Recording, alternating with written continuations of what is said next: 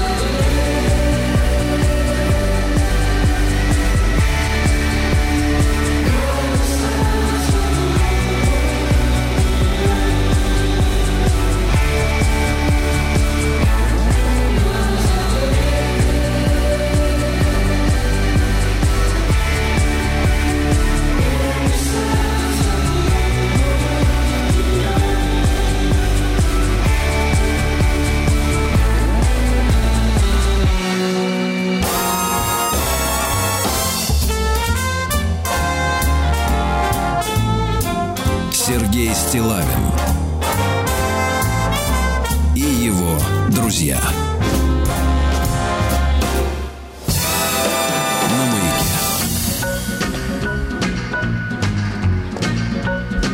же мы рады вас видеть, Сергей Да, да, да, да, да. Ну, немножко, не, немножко музыки не повредит ни вам, ни нашим слушателям. Доброе утро, Владислав Александрович. Здравствуйте, дорогие Конечно. дальше понедельник.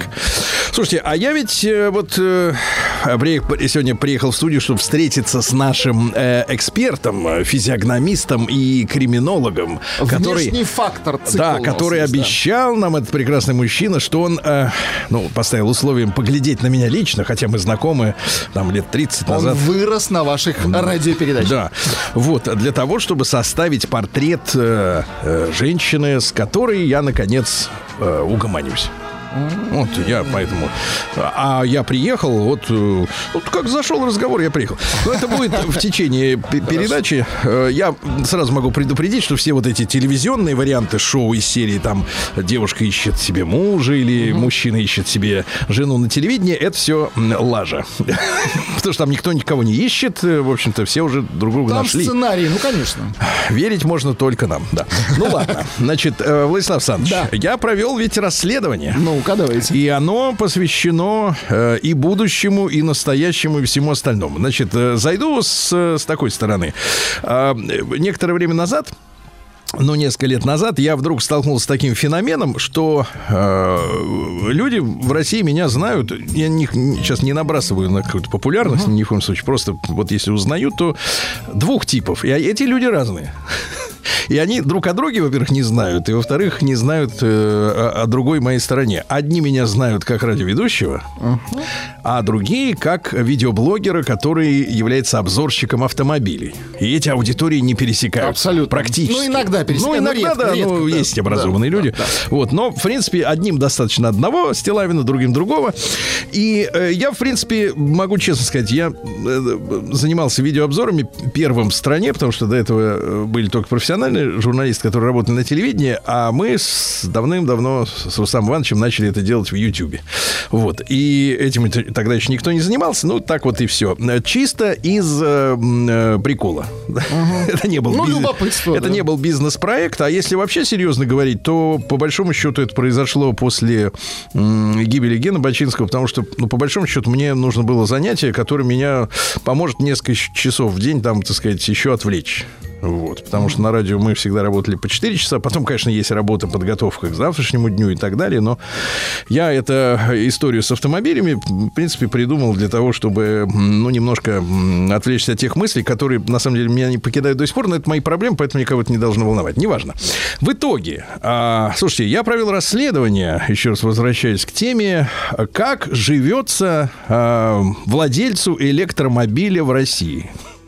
Так. Я столкнулся с парадоксальной ситуацией, потому что а, тема такая. Значит, несколько лет назад, да, появились электротачки. Все, конечно, знают, что есть Теслы, э, есть э, очень популярные, но никому, э, в принципе, не кажущиеся крутыми Nissan и Leaf. Это, грубо говоря, такой машинка маленькая типа гольфа, хэтчбэк, с, элек- с батарейкой японская, да. На ней лю- люди любят ездить, а она бывает праворукой, бывает европейской, неважно. И э, в последние, так сказать, несколько лет пошли вереницы электромобилей китайские. Китайские автомобили не пускают в Европу э, электромобили, потому что э, китайцы делают обалденные с точки зрения дизайна тачки, потому что они, переманив западных дизайнеров, позволили им рисовать машины от балды, то есть не опираясь, опять же, на брендбук, как это называется там, или на Библию в кавычках, естественно, с маленькой буквы, ну то есть на э, репутацию этой марки. То есть Мерседес должен быть всегда похож на Мерседес, Ну, BMW да, да, на да. BMW. Ну, то есть творить, по сути, с нуля. Да, а тут можно рисовать уже хочешь. и э, эргономически, и по форме, как угодно. И китайцы в этом деле молодцы невероятные, потому что вот я сейчас взял одну из э, на тест на наш э, один из китайских электромобилей, ко- на котором с удовольствием приехал на, на, на работу, потому что он бесплатно стоит в Москве. Я подумал, кстати говоря, ребята, а вот как можно, как ведь мало надо человеку, чтобы он почувствовал немножко счастья, да? Ведь э, вот послушайте, мы столетиями стояли бесплатно в Москве, потом объявили платные парковки, а когда цена выросла, вот у нас э, здесь э, рядом со студией на улице парковка стоит 380 рублей в час. И когда тебе говорят, что, чувак, а если ты приедешь на бесплатной машине, на электромашине, то ты будешь стоять бесплатно, то человек счастлив. А что он счастлив? Ему сначала закручивают гайку, потом ослабляют, и он чувствует счастье. Так, в принципе, работает э, система. Любая, в любое время. Правильно? Вы ставите ограничения, потом некоторым группам населения его снимаете, он чувствует счастье. Ну, это, это нормально. Это э, азы как бы управления народами. Я думаю, что шумеры и египтяне жили по таким же принципам, так что ничего нового под луной. Ну, неважно. И, короче говоря, э, э, поскольку я, как вы понимаете, Владислав Александрович, обычно выхожу в эфир из бани и э, доволен этим. И вы, я думаю, что счастливы, конечно, берегу ваши нервы. Вот. А, э, у меня есть э, розетка Так. Ну, рядом с баней, э, свободная, да, в которой я, соответственно, эти электромобили, которые беру на тест, включаю и с какой-то там, ну, с очень небольшой скоростью, правда, но я никуда не тороплюсь. Ну, там же от мощности зависит. Конечно, да? конечно. Они заряжаются Грубо потихонечку, потихоньку, полигонечку и как-то потихонечку. Кстати, для аккумулятора, чем ниже э, сила тока, тем мощность, лучше тем него, лучше, да. да. Он дольше Дол- проживет. долговечнее. Мне бы, конечно, в принципе, можно было на это наплевать, потому что, в принципе, это не мои личные автомо- электромобили, о них должны печься владельцы. Но как факт, да, действительно, чем ниже, м, чем слабее ток, тем ему полезнее. Ну, неважно. И в итоге я, зная, что мне сегодня приехать к вам, Владислав Александрович, я подумал, а вот не попробовать ли мне заправиться электричеством в Москве? Ну-ка, любопытно. О, да. Потому что, э, значит, ну, в Москве достаточно много электрокаров, и ты едешь по улице, ну, не так часто встречаются, скажем так, как Бентли или Роллс-Ройсы. Хотя, я скажу так, в последнее время, наверное, даже может быть и почаще. Вот. А, э, это я намекаю на то, что в Москве достаточно много Бентли и Роллс-Ройсов. Так вот, э, друзья мои, э, узнал я, поскольку я никогда этим не пользовался, я решил воспользоваться этой историей, потому что прослышал я, что в Москве не только бесплатные парковки для электромобилей, то есть, например, в центре, ну вот у нас здесь э, 380, потому что сюда приезжают гости телеканала «Россия», и для них созданы все условия, чтобы они сюда приезжали с удовольствием. удовольствием, На соседние улицы уже гораздо дешевле, но оттуда идти, особенно в дождь, в холод, в снег, в грязь. Ну, понятно, значит, это экономика. Дальше. И эм, э, в центре, например, доходит до 450 рублей. А я, мне кажется, видел даже парковку где-то совсем в центре. Может, я ошибаюсь, ребят, вы поправьте, но такое ощущение, что видел и по тысяче. Но где-то на каком-то эксклюзивном участке, где совсем не надо, чтобы никто Около стоял. мавзолея, может Да, а электромобили, э, соответственно, в Москве, они вот э, объявлены священной коровой, потому что действительно городу, вернее, горожанам от них одна польза, тем, кто вокруг. Они не излучают э, вонь, дым, и они не шумят. Потому что один из приколов э, значит, людей на заряженных автомобилях это жужжать. С ними даже вот э, в этом году стали бороться. Э, Камеры наблюдения снабжают микрофонами. И если у кого-то сильно жужжит, его фотографируют и обещают наказывать. Правда, реальных случаев наказания я пока не слышал, но жужжать стали, по-моему, поменьше. Напугались, по крайней мере. Ну вот. И, э, значит, соответственно, я решил подзарядиться. Я узнал, что в Москве мало того, что парковки, это я давно знал, бесплатные для электрокаров, так еще и есть целая сеть зарядочных станций, которые, Владик, вы не, не поверите, Так, так. бесплатные. Слушайте, прям неподалеку от моего дома стоит. э, Я, по- по-моему, даже рассказывал. столбик. Да, столбик такой. Причем это был стол- столбик, по-моему, парковочный. Его сделали ему апгрейд, и он стал зарядкой. Правильно, потому что все пользуются телефоном, Ну, ну, да, на видимо, смартфоне да, парковкой. видимо, да. Ну, то есть раньше стоял один столбик, на его Да, место да, э, вставили, потому что уже электричество подвели.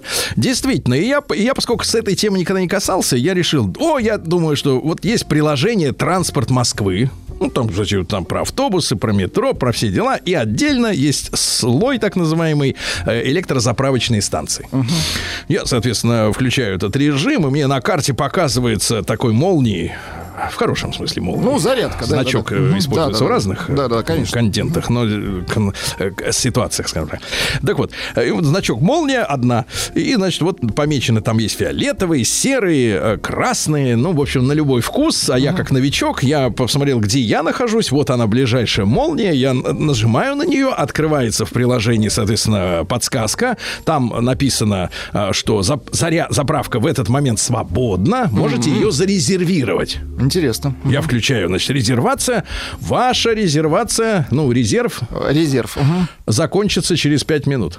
То есть за 5 минут нужно до нее Я- доскакать. ну, это, наверное, логично сделано, потому что а так э, черти, например, расставят се- себе Ну, конечно. э, зарядки там на месяц вперед, и все это будет оккупировано. И да? будут продавать очереди. Э, Во-во, это нельзя допускать, все нормально. Я, значит, смотрю, ну, думаю, за пять минут посмотрел по навигатору. Э, К сожалению, в этом приложении «Транспорт Москвы» навигатора одновременно нет, то есть ты не можешь посмотреть, сколько тебе до него ехать, до этой точки. Ну, в, в Яндекс карты смотрю, 4 минуты, как раз прыгнул за руль и приехал. Приезжаю, ставлю машину, действительно, место свободное, все, рядом заряжается тачка. Шланга нету у зарядки нет своего шланга. Я так начинаю напрягаться, потому что я обычно видел, что вот эти столбики стоят, а у них свои шланги. Ну, Ну да, как да. на обычной заправке пистолет, так у этих шланг с, с вилкой, да, ты суешь в машину и начинает заряжаться. Провод. Мгм. И тут до меня начинает доходить, что эти зарядки, они разные. Я понимаю, что есть бензиновые машины, дизельные и электрические. Но оказывается, для электрических есть... И тут я, в принципе, сдерживаю себя, потому что мне захотелось говорить на русском матерном языке. Они, оказывается, разные, понимаешь? Одни со шлангами, Другие без, то есть есть только розетка, в которую ты должен вставлять свой шланг. Но это нормально, потому что водитель имеет с собой в комплекте автомобиля набор этих шлангов, э, э, так сказать, для зарядки от обычной розетки и, и от необычной. И тут я начинаю выяснять, я звоню товарищам, которые предоставили мне электромобиль, и выясняется, ребята, следующее Ну-ка. Что в Москве, нет, в мире, давайте так, в Москве, в Москве и в мире существует как минимум три стандарта этих долбанных розеток. Интересно. И я начинаю напрягаться, потому что не то, что у меня заразряженный аккумулятор, нет, конечно, я на пустом не поехал, но а, и, и тут я выясняю, что они разные, и что оказывается, что вот мы с вами переживаем тот ис- исторический период, когда вышел 15-й iPhone, это не реклама, у которого наконец-то э, Apple прогнули и заставили их сделать унифицированный разъем USB-C. USB-C для того, чтобы этим разъем можно было заряжать и этот телефон, и тот, и какой угодно, правильно? Чтобы единый разъем. То есть люди договорились. А, и, и, и хочется верить, да, что вот электромобили как бы строят цивилизованные люди, которые, ну, в принципе, умеют договариваться уже 21 век на, на дворе, да. Но оказалось, что у них разные, зараза, разъемы. Ты Разъём, понимаешь, да-да-да. какая А история? с чем это связано? С про- Это И- производители как бы просто Они не договорились не друг с договорились. Это как вот так, точно так же, как Apple и Да, там все но, остальные Android. но уже какой, ну, ну всем понятно, что стандарт нужен один. Это Ну, не- конечно. это, понимаете, это борьба за рынок неоправданная. И получается, что, смотри, какая история. Есть разъемы для машин э, американских и европейских, и есть как минимум отдельно разъемы у китайских производителей азиатских, у них свои. И третий есть какой-то. Вообще я насчитал там около четырех разных названий, они все нечеловеческие. То есть Ну, ну, произносить понятно, их. э, технически Единственное, что я я- понял, что вот э, э, этот китайский, он ГПТ называется. GP слэш, ну, этот касаясь черта T, ГПТ. Остальные все какие-то Кодемо, какие-то, блин, макелеке, черти что вообще. И я в ярости. Я звоню, говорю, ребятам, и что такое? И оказалось, что э, я так понимаю, что проект по электрификации той же самой Москвы вот с этими бесплатными так, так, зарядками, так, ага. он э, э, рос в тех условиях, когда мы были глобалистами. И мы решили, что наши люди будут покупать почему-то именно европейские электромобили, которые, если сравнивать по качеству с, с, Коре- с китайцами, ну, раза в два, два с половиной, а то и в три дороже при тех же кайфах. Китайцы реально делают отличный электромобиль, который гораздо дешевле. А разъемов для китайских нет. Я видел ухищрение, что люди используют переходники уже самодельно, но при этом э, вот эти бесплатные зарядки заряжают в три раза медленнее через переходник, чем если бы напрямую.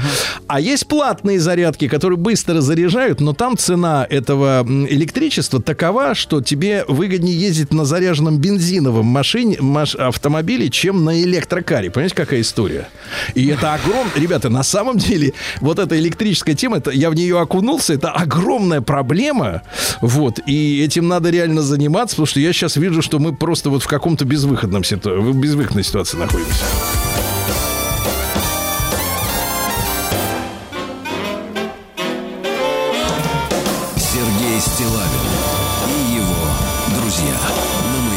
Что ж, товарищи, сегодня у нас 25 сентября. Сегодня день памяти российского полководца, русского полководца. Вот эти вот разница вот эта. вот. Русского полководца Багратиона, э, героя войны 1812 года. Мы о нем сегодня обязательно поговорим. Очень хорошо. Да, да, да. Все- сегодня Всемирный день фармацевта. О ситуации с лекарствами мы тоже поговорим. Владислав Александрович, да, это такое Вы боитесь дело. большой фармы? Я боюсь отсутствия фармы. А, вот видите, вас Конечно, в какую конечно, сторону. А вы конечно. не, Я не- ж не уже туда смотрите. 50 плюс. Да, Всемирный день легких. Вот, их можно прокурить, Хорошо. Можно да, и так далее. приготовить вкусно, День признания Харки или Харки.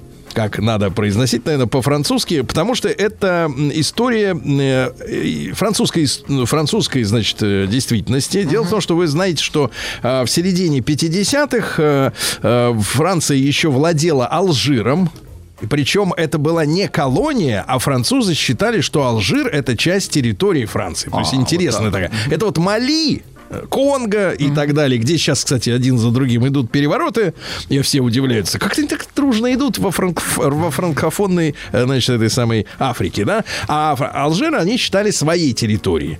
И э, началось э, так называемое освободительное движение. Алжирцы, естественно, захотели жить сами по себе. Началась там война внутри. Так вот, французским войскам помогали добровольцы из алжирцев, которых и звали Харки. А, вот они кто. Да. И они боролись, а потом французы, как вы понимаете, в 62 году оттуда смылись. Не сдюжили. Вот, а Харки остались.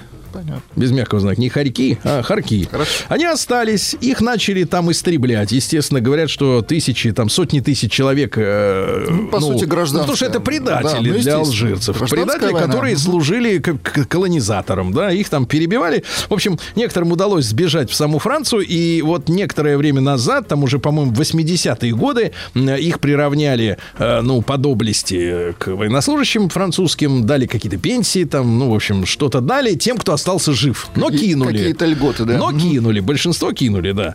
Э, В США национальный день комиксов.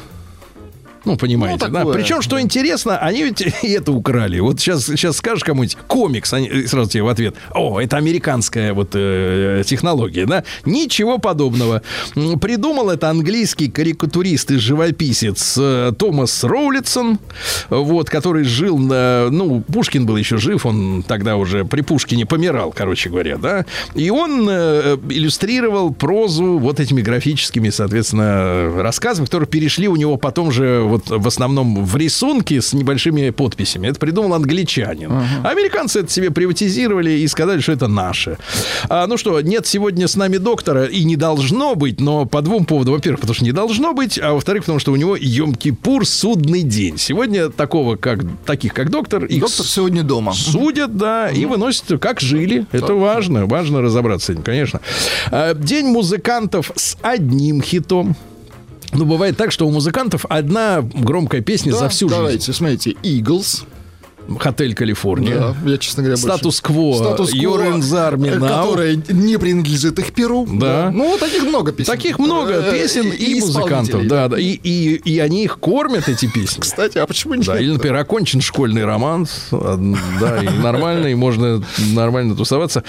День запойного просмотра сериалов, но есть две позиции. Э, Мне нравится больше вторая. Первая позиция. Будем э, доить корову потихоньку, то есть раз в неделю серию выкладывать. А- Проблема, забываешь, что было. Да. А бывают нормальные кинематографисты, которые вот выходит сериал, и все серии сразу бахом вот выкладывают. И можно, например, на это, я знаю людей, которые иногда убивают целую ночь, чтобы Ну, посмотреть. классно снят, Да, конечно. весь сериал целиком. Потому что сегодня сериал это настоящее художественное кино. Абсолютно. Да, а обычные фильмы вот протяженностью, там, продолжительностью полтора-два часа, это туфта в основном. Потому что не успеть рассказать э, всю историю красиво, правильно? Раньше как-то умели успевать, сейчас не успевают. Надо 10 серий снять, чтобы рассказать.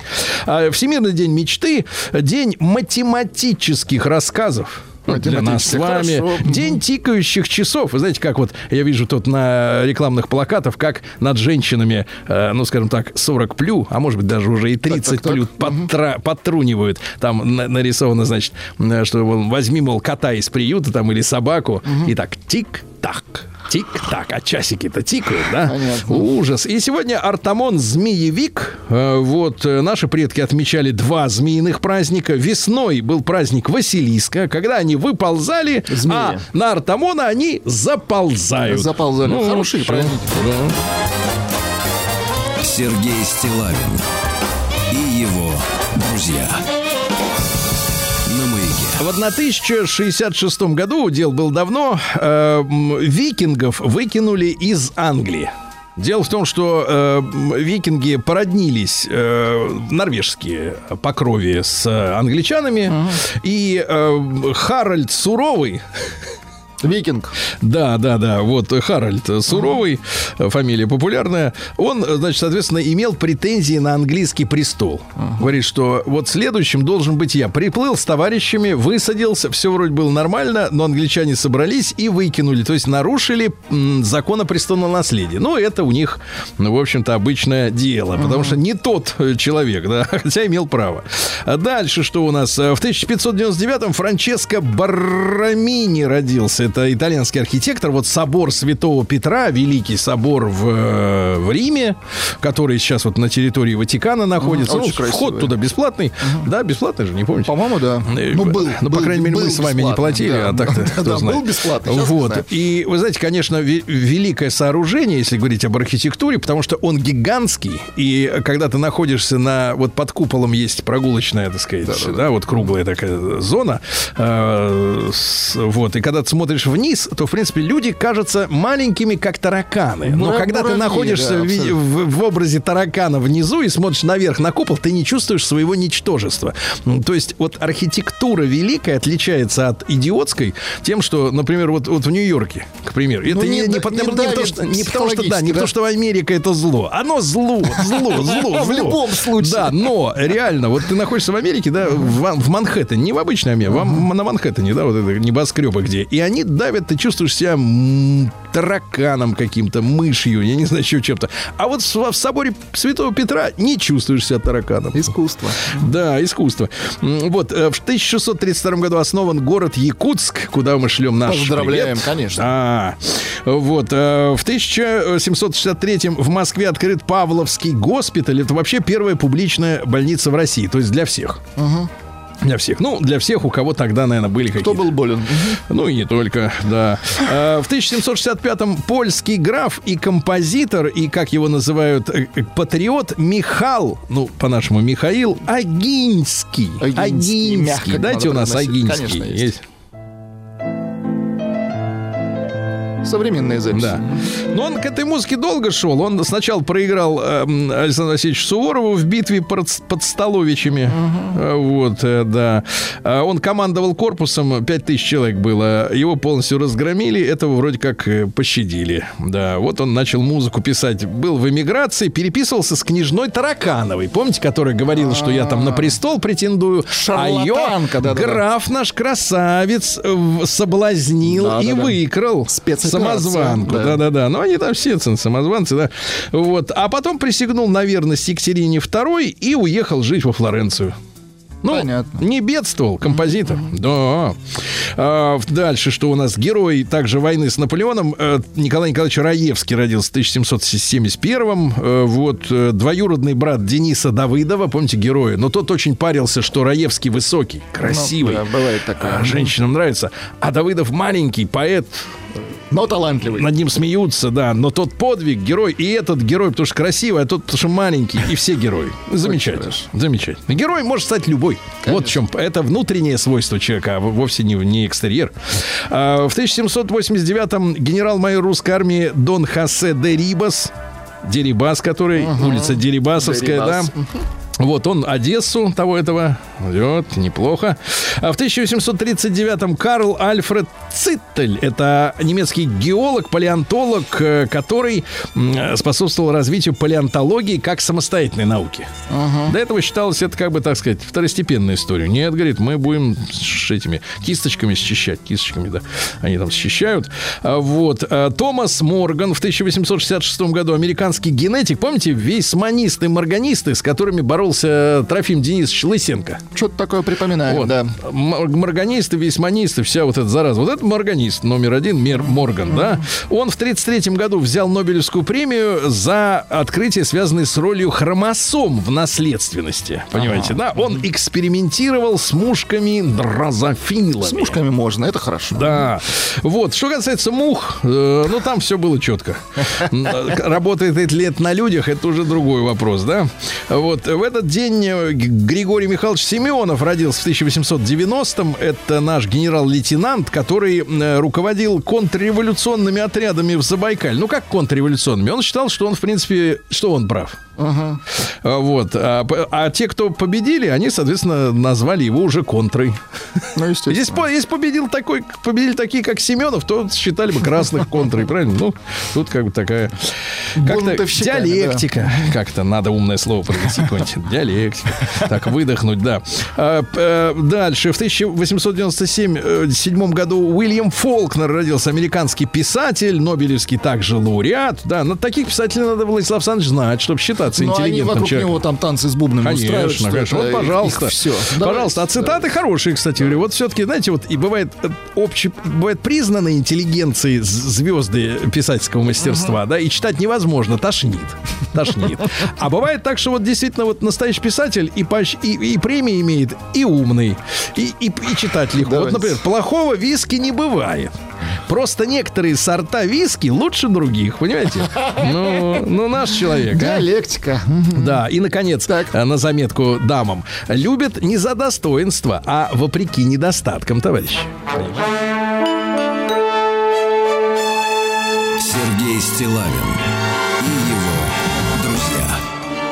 На маяке. Так, товарищи, э, друзья мои, сегодня у нас 25 сентября, и вы не поверите, но еще в 1906 году испанский математик и инженер Леонардо Торрес и Киведа Так. продемонстрировал э, одно из первых в мире радиоуправляемых устройств. Называлось это телекино. Телекино, как по-испански надо говорить. себе. Телекино. Телекино. Короче, на расстоянии двух километров он управлял лодкой в- на озере. Круто. Нормально. Причем при, при- по методу магни... этой э, индукции. Индукции. Ненормально. Нормально.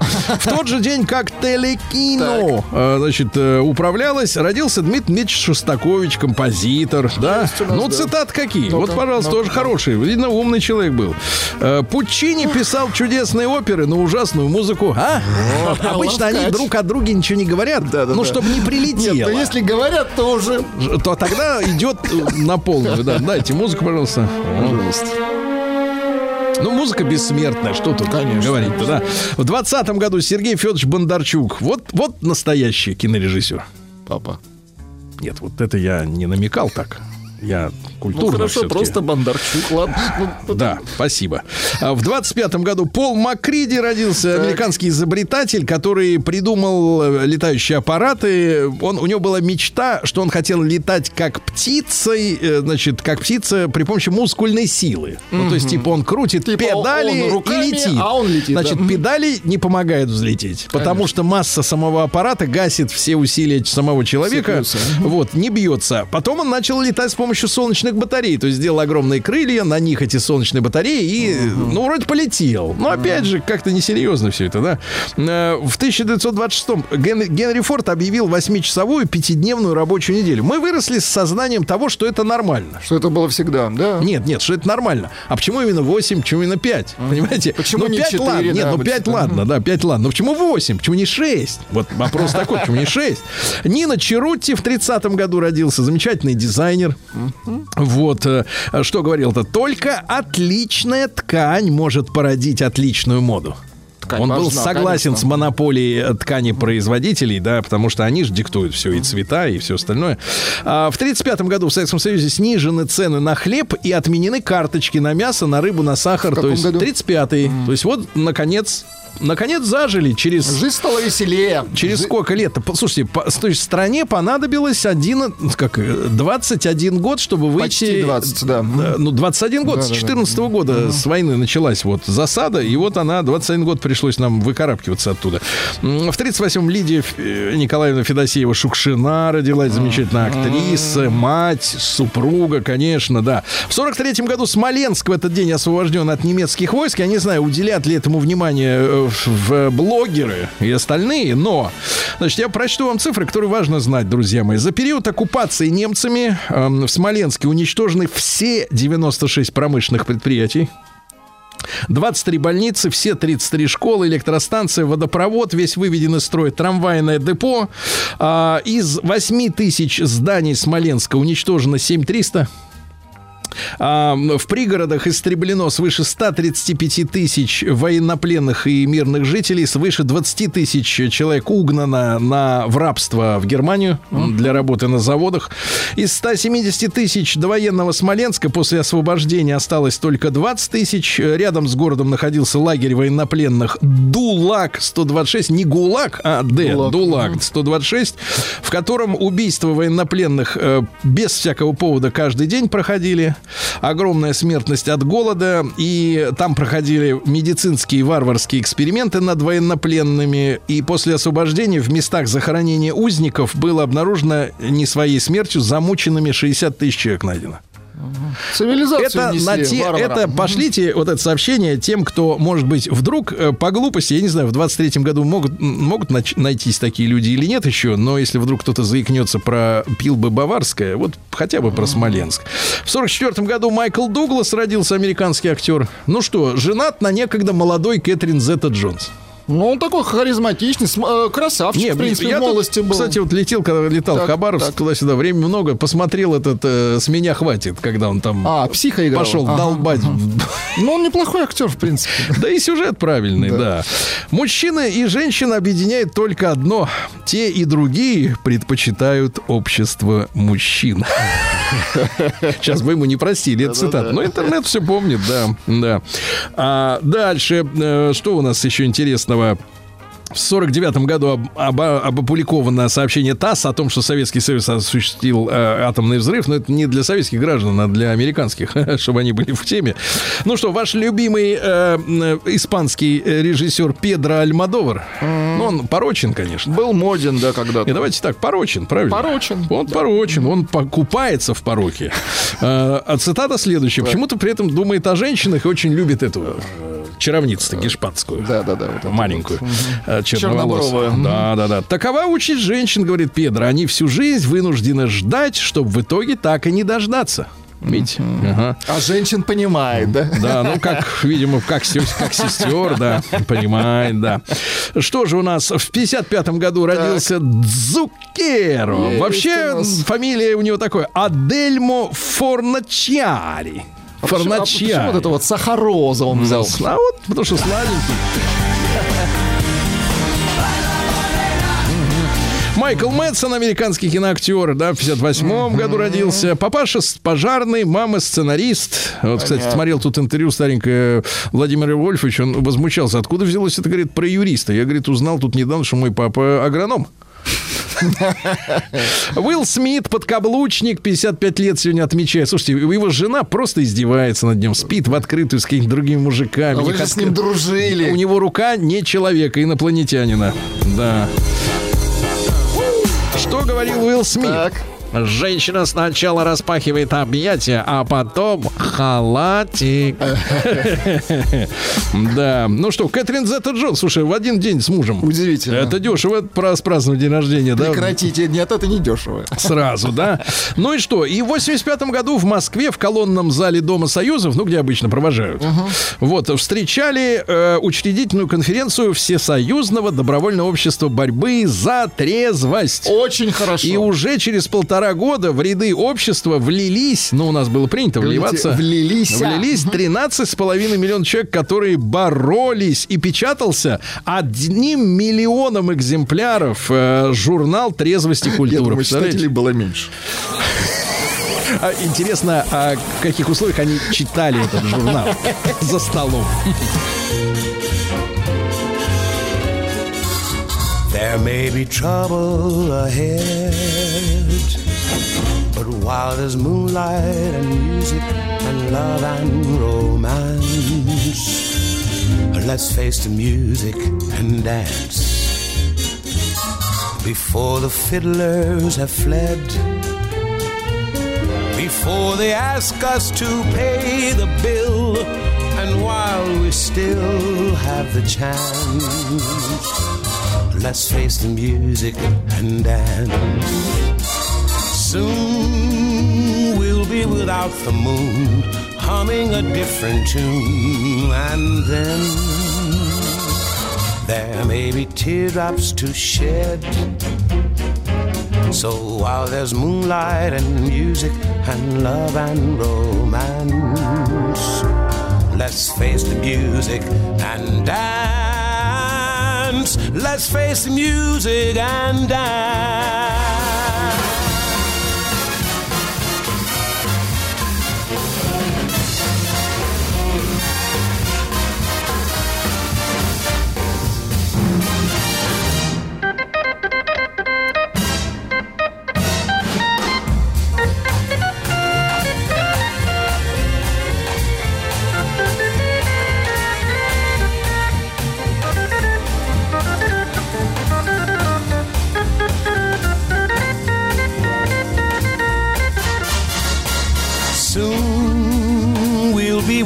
The moon, humming a different tune, and then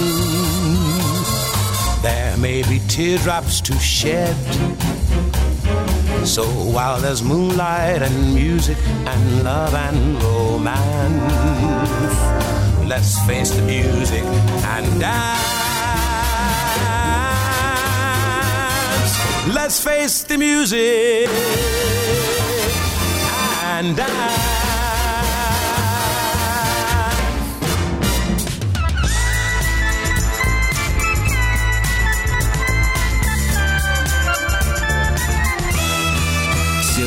Стилавин и его друзья. Дорогие товарищи, ну что же, э, друзья мои, сегодня ночью в Москве пролился дождь. Он смыл всю грязь. Наконец-то. Да, Так. это хорошо, идет осень, это нормально, это нормально. Вот. А в Хабаровске, где я не так давно побывал, с, э, с, так сказать, А в с Хаба- визитом. В Хабаровске, Сергей Валерьевич, все очень сложно. Во-первых, 50 всего лишь 50% вероятность осадков, а Так. температура плюс 19. чтобы песней своей помогать вам в работе, дорогие мои. Хабаровчане, дорогие товарищи, хабаровчане, да. Ну что, в Хабаровском крае выбирают новый гимн региона. Вы представляете, какая история? Текст Мосина, Любопытно. мужчина, музыка Дубининой, женщина. Давайте чуть-чуть послушаем. Давайте, конечно.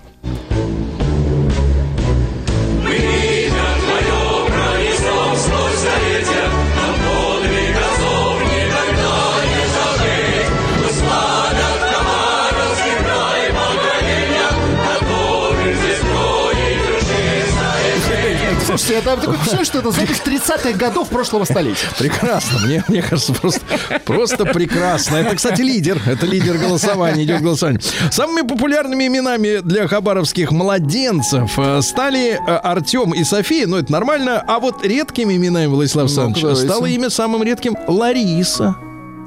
Лора. Лариса, так. да, да, да, Лора. Лариса.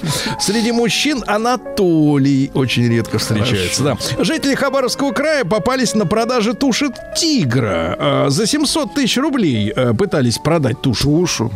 Да. А что же, хабаровчанин попытался угнать автомобиль с двумя подростками внутри. Девочки 14-15 лет сидели на заднем сиденье. Папаша пошел в магазин, мать стояла рядом с автомобилем. Наверное, покуривала. Понятно. Тут чувак впрыгнул, заблокировал дверь и попытался уехать, но прибежали люди, и отдавить людей он не стал и сдался. Отжали Хорошо, назад. да. А 21-летний поганец э, устроился продавцом и за две недели из кассы наворовал 110 тысяч рублей. Неплохо. Видите, на рубрика это вы можете. А, уродцам э, в Хабаровске восстановили скейт-парк «Динамо», а они его опять разгромили.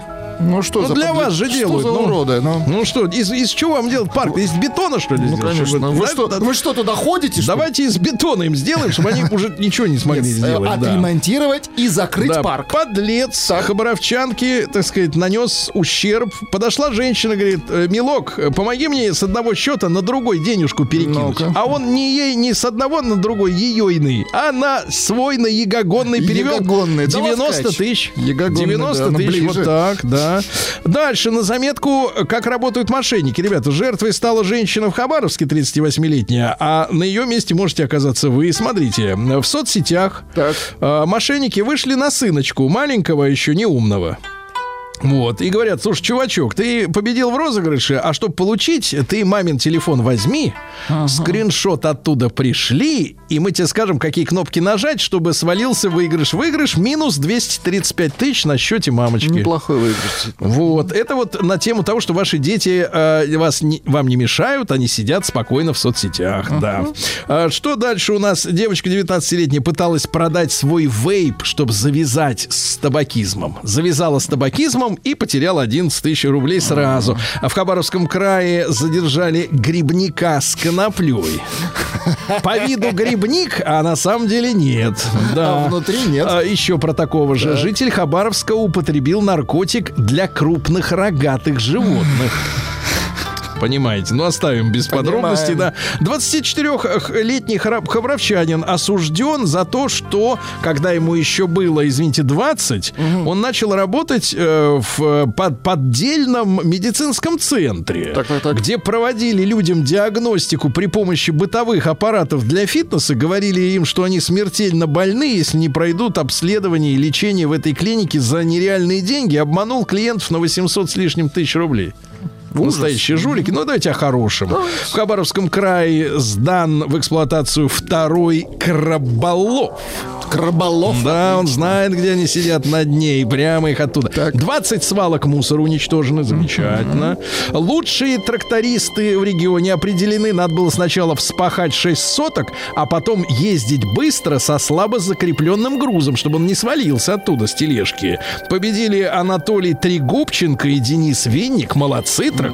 Умницы, Ну и, так. наконец, не, и не отстает молодежь. Давайте. Воспитанники детского сада номер 199 вырастили тыквы и арбузы в рамках проекта «От семечка до тыквочки». Молодцы, ребята. Сергей Стилавин На маяке. Ну, просто события, какие у нас в мире, в стране. В Калининграде открыли подводный парк. Очень хорошо. Здорово. Сверху-то и не видно, что там Ну, внутри. все под воду. Замечательно. Дальше. А, яблоки нельзя хранить рядом с картофелем. Он, они будут портиться, запишите, товарищи. Да. А, можно сэкономить на воде до 1000 рублей в месяц, если сделать Если нас- ее не пить. Нет, если насадку на кран специальный при- присобачить. О том, какую насадку в следующих выпусках. А, дальше Тишковец предрек теплую зиму, понятно. М, Психологи э, при- перечислили любимые фразы манипуляторов, которые могут нас с вами использовать. Например, главная фраза.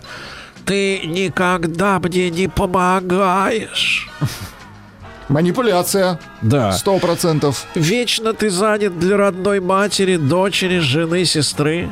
Или проси, не проси, тебе до лампочки. Вот это всё Узнали равно. эти фразы, Узнали. ребята? Вас используют, все. Доктор Мясников, добрый, заявил, что у вина и пива есть противовоспалительные свойства. Наконец. Очень Кто-то хорошо. сказал правду. А, раскрыта э, роль Комитета госбезопасности в появлении первых рок-клубов в Советском Союзе. Э, что у нас? Э, По словам э, хозяина самого большого музыкального магазина на горбушке Окуляра, сотрудники спецслужб начали организовывать рок-клубы в городах-миллионниках в 80-х годов, годах. То есть все это рукотворно. Ну, действительно, а кто бы еще дал помещение, естественно, правда? А, вот, э, назван главный симптом нового, новой ковидлы под названием пирола. Так вот, диарея, товарищи. Диарея. Не перепутайте. Э, Россиянам рассказали о влиянии ожирения на продолжительность жизни. Она падает среди долгожителей жиробасов вроде Ну, нас с вами нет. конечно, Да. плохо. Макароны и овсянка – это главные продукты, омолаживающие для людей старше 50-50 Хорошо, плюс. Да. Николай Басков заявил, что ему не стыдно за свои песни. Не стыдно! Почему, Коля? А, Методист объясняла, ну, почему люди боятся разговаривать на иностранном языке. Они не хотят говорить по-английски, потому что боятся выглядеть глупо. Dear friends, don't be afraid. Don't be afraid. Dear friends. Вот я говорю, и нисколько мне не стыдно. И вы все, главное, что меня понимаете. Понимаете, да. А, В ДНР, слушайте, в ДНР в 23 году наконец-то ввели военную цензуру на переписки и разговоры по телефону. Вот мне казалось, что, в принципе, это надо было сделать в умолчанию. 14 По году. Странно. А, названо время, в течение которого нужно отнести клеща, которого из вас вынули на анализ. Есть ли в нем какая зараза или нет, не больше суток. То есть вынул клеща, сразу тащи его, да. А, максимальная зарплата инженера в России, а вчера мы отмечали день машиностроителя, понимаете, да, а, может составить э, до 500 тысяч рублей. Это правильно. Да Человек класс. труда должен зарабатывать хорошо, да, а не офисные вот эти вот дивы. А, да, Касперский рассказал, что большинство хакеров пользуются китайским языком в мире. А жвачку можно жев- жевать не более 15 минут, это понятно. Стало известно, какую кличку получил Игорь Николаев. Доброго здоровья ему желаем. Желаем, когда только конечно. переехал с Дальнего Востока в Москву в 90-е. А, Дальневосточная креветка звали его товарищи. И пару еще сообщений. Во-первых, россияне могут, могут покупать алкоголь по водительским правам. Хорошо. Могут, да. Это чтобы воспаление Как раз пиво и да. Ага, но не смешивать. Э, В МВД рассказали, что в общественных местах в этом году стало побезопаснее, получше. Хорошо. Хорошо. Ну и, наконец, юрист объяснил, что нерожденные еще детки в животиках Так, нерожденные, могут претендовать на наследство папаши. Вот так. Мир без наследства. Ну нет. Не так все грустно. Да. наследства. 40-летняя Анна Хатавей Помните, был певец Ходовой, а это Ходовей, рассказал, почему так она моложаво выглядит. Ну, как Ну. моложаво? Ну, привлекательно она выглядит. Но, мне кажется, на свои годы, на 20 лет точно не тянет. Так вот, э, понимаешь ли, э, отказался от алкоголя. Пришлось, говорит, да. Я не могла, говорит, прожить ту жизнь, которую хотела, пока пила. Понятно. Теперь живет той жизнью, которой хотела, правильно? Да. Но с хорошим лицом. Кстати, получается, пьют-то из-за того, что они не хотят брать ответственность за то, что они живут так, как хотят. Нет, нет, нет, не пьют, потому что лицо нужно хорошее. Да, торгуют этим самым личком, да. А Москвичка переехала в деревню, и чтобы коровы давали молоко ради вкусного сыра, поет им мантры. Ну, неизвестно, помогло ли, честно говоря, да. А нашим людям э, назвали способ справиться с сухостью кожи осенью и зимой. Наступают времена тяжелые, а, в погодные, да. Товарищи девушки, пользуйтесь, пожалуйста, плотным кремом. Крем. Должно Хорошо. быть на лице вот прям намазано, знаешь, слоями вот Да так можно вот, слоями, просто да. маслом сливочным, конечно. Нет, сливочное сте- стекет. Стекет в бороду, а вот э, А крем, крем, он будет, да, да, штрихи такие. А Женщина под, под псевдонимом Стоя завела роман с БДСМщиком и удивилась его желанию наказывать его.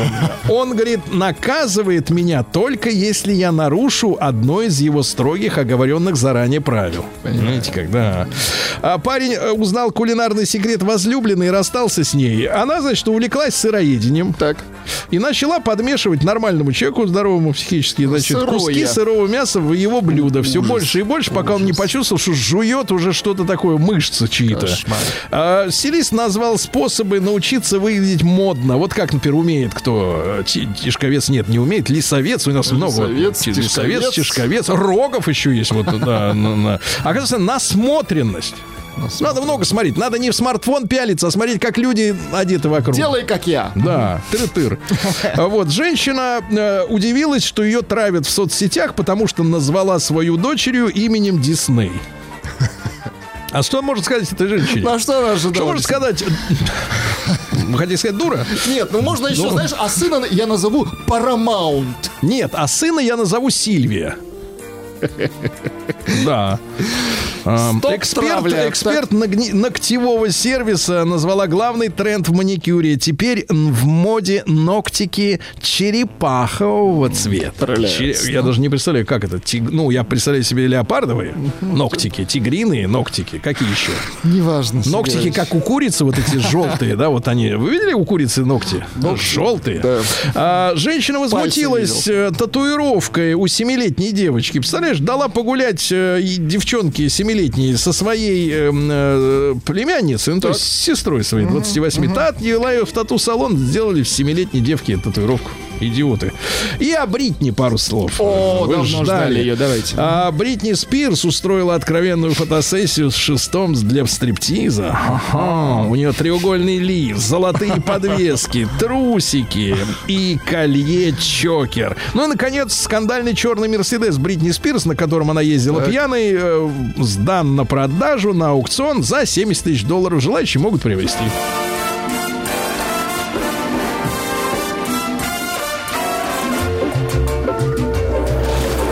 Новости капитализма. Ну что же, искусственный интеллект помог э, распознать эмоции кур. Хорошо. Хорошо, да. Хорошо. А, Шестеро студентов-волейболистов из Аргентины исключены из университета за то, что занимались на волейболе рукоблудием. Отвратительно. Вот. А, Названы лучшие упражнения для мужчин старше 40. Рукобол. 40 Извините, плю. 40 плю. А, так сказать, э, ну что же, у нас э, мертвый жук номер один упражнение. Пытайтесь, не пытайтесь повторить Мертвый это дома. жук. Да. Рабочие Финляндии взбунтовались против правительства из-за сокращений. Ну что, экономика-то, в общем-то, нарушена в Финляндии, правильно? Вот. э, 17 профсоюзов возбухли. Говорят, хотим больше денег. А им говорят, некогда. Мы тут в Лампиенранте вам э, аэродром новый строим для F-35. Придется терпеть, да. Нет, не в Лапландии. Не, Лапиенрант это слишком близко к границе, они там, на севере. А почти половина американцев стали хуже жить при Байдене. Ну, мне скажут, что это кремлевская пропаганда, но это цифры из э, ABC News. Так что извините, ребята. А, названы полезные свойства скрежетания зубами во сне. С одной стороны, изнашиваются зубы. Это да. А с другой стороны, э, скрежетание во сне защищает от апноэ и, во-вторых, от рефлюкса. Выбирайте, у вас что, нужно, вам нужны несточенные зубки или Защита рефлюкс? нужна, да. Рефлюкс. А, семьи из Германии начали активно переезжать в Крым, русские немцы едут назад. Великомен! Фройнден! Добро пожаловать! Да, камбэк, понимаешь. Автосалон с 30-летней историей в Великобритании разорился из-за ремонта дефектных лендроверов. Э, Дело в том, что лендроверы пошли с 22 года с дефектными двигателями, и почему-то есть Ничего солидарная ответственность у автосалонов и у производителей на ремонт этой вот бодяги. Их так много, что они разорились, представляете? Да, Ford отз- отзывает 240 тысяч автомобилей из-за масляного насоса, который гробит двигатель Форд уже не Форд, тот. да, ну хорошо, что несколько лет он уже не продается. Надеюсь, Богу. проданных здесь официально это не коснется. Японские вина с острова Хоккайдо Так. могут улучшать здоровье кровеносных сосудов. Благодаря Фукусиме, конечно. Это в другом штате. А. Ученые выяснили, как сверхгигантские айсберги влияют на окружающую среду. Говорят, что мега-айсберг А68, который не так давно откололся в 2017 Так, так, году, так. охладил Южный океан. Есть Так. северо-ледовитый, есть Один южный. айсберг целый океан охладил. На так? четыре с половиной градусов. Ты А, это серьезно, Это кстати. очень серьезно. Да. Ученые превратили таракана в киборга, навесили ему чип наверх, не причинив ему вреда, он теперь ползает. Таракан-дрон. Теперь он так много думает, что даже не знает, куда девать столько мозгов. Да, психологи назвали преимущество раздельного сна в близких отношениях. Это укрепляет. Укрепляет. Спите отдельно, товарищи. Да. В Китае директор мыльного завода съел кусок мыла, чтобы доказать, что она безопасна. пустил пузыри. Хорошо. Э, Биологи выяснили, что отсутствие мозга не мешает медузам учиться. Ха-ха-ха. А я видел людей, они говорят, а у меня три высших. Вы думаете, они Они медузы? такие, а они, пла- они очень любят на море, очень любят. Говорят, мне бы на море, морюшка. так. Ну и, наконец, э, мужчины и женщины нуждаются, друзья мои, в разном питании, чтобы жить долго. Женщинам надо есть полезные жиры и сократить до минимума углеводы, ну, сахар и все остальное. А вот мужчинам, наоборот, меньше жира и побольше углеводов, парни. Вот это и называется раздельное питание. Да, ты у себя дома, она у себя. И, и спать отдельно. Нет, муж и жена разные. Слушайте, и давайте видеться в Новый год. Россия криминальная. Слушайте, а теперь тревожная история. Мы много говорим о половом воспитании в школе, помните? Да. Что ну, на Западе, например, в Бельгии там жгут школы. Из-за, четыре школы уже сожгли из-за того, что там половое просвещение. Ну, там они про трансов, э, про садомитов и прочую вот эту грязищу рассказывают детям. А у нас ведь стали достаточно давно э, ребятам рассказывать о том, как оно все устроено там. У нас 69-й параграф биологии стыдливо пропускали. Говорят, ребята, прочтете сами, Сами. потом летом, может быть, да. А теперь внимание, к чему это все ведет? На Урале восьмилетний мальчик сбежал из дома. А теперь почему? Смотрите. Э, Он узнал от э, близких товарищей во дворе старших, ну, дети играют вместе, э, как происходит половой акт. Они ему рассказали, кто, куда, чего, может быть, даже показали. Мальчик восьмилетний, увидев и узнав подробности, откуда берутся дела, испытал, э, ну, я перевожу на русский, омерзение.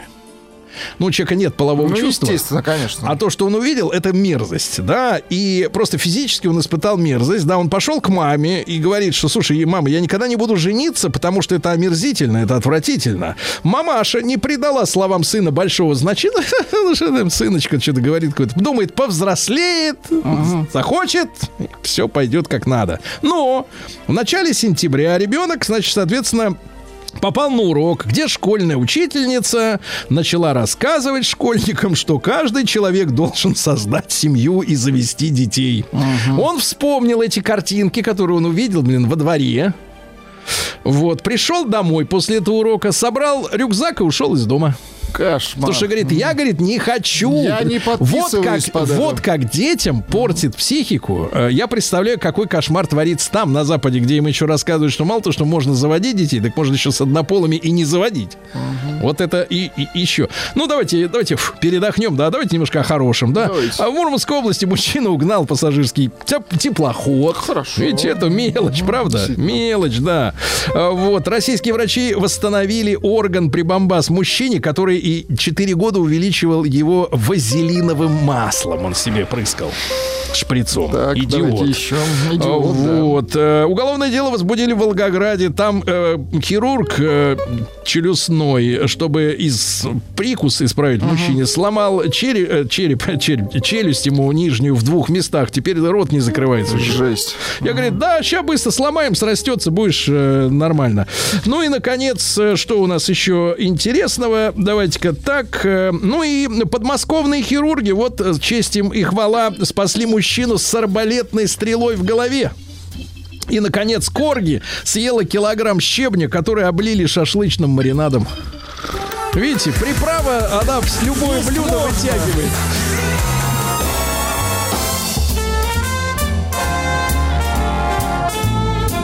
Сергей Стилавин и его друзья.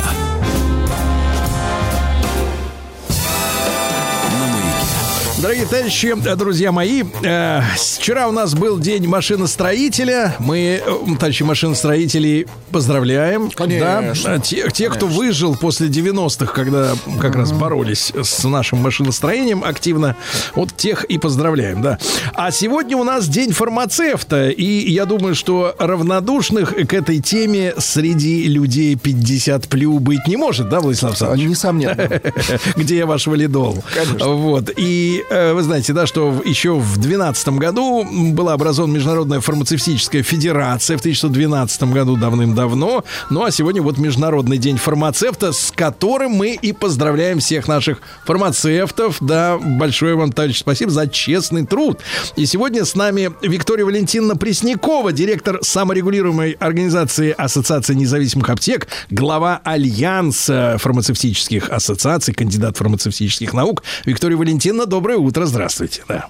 Здравствуйте. Да. Виктория Валентин, ну, у нас сегодня очень много вопросов, да, и, и э, много, так сказать, э, интересных тем и по лекарствам, и по людям, которые ими занимаются. Вот давайте начнем, может быть, не с самого очевидного, но важная история. Вот э, мы же понимаем, что есть специально у нас фармацевтические вузы, да, куда идут учиться ребята, чтобы стать впоследствии фармацевтами, да, чтобы помогать нам.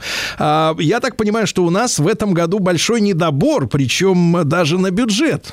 Ну, то, то есть, где не надо платить за свое обучение, где государство платит, да? А, как вы думаете, почему вот э, падает престиж профессии?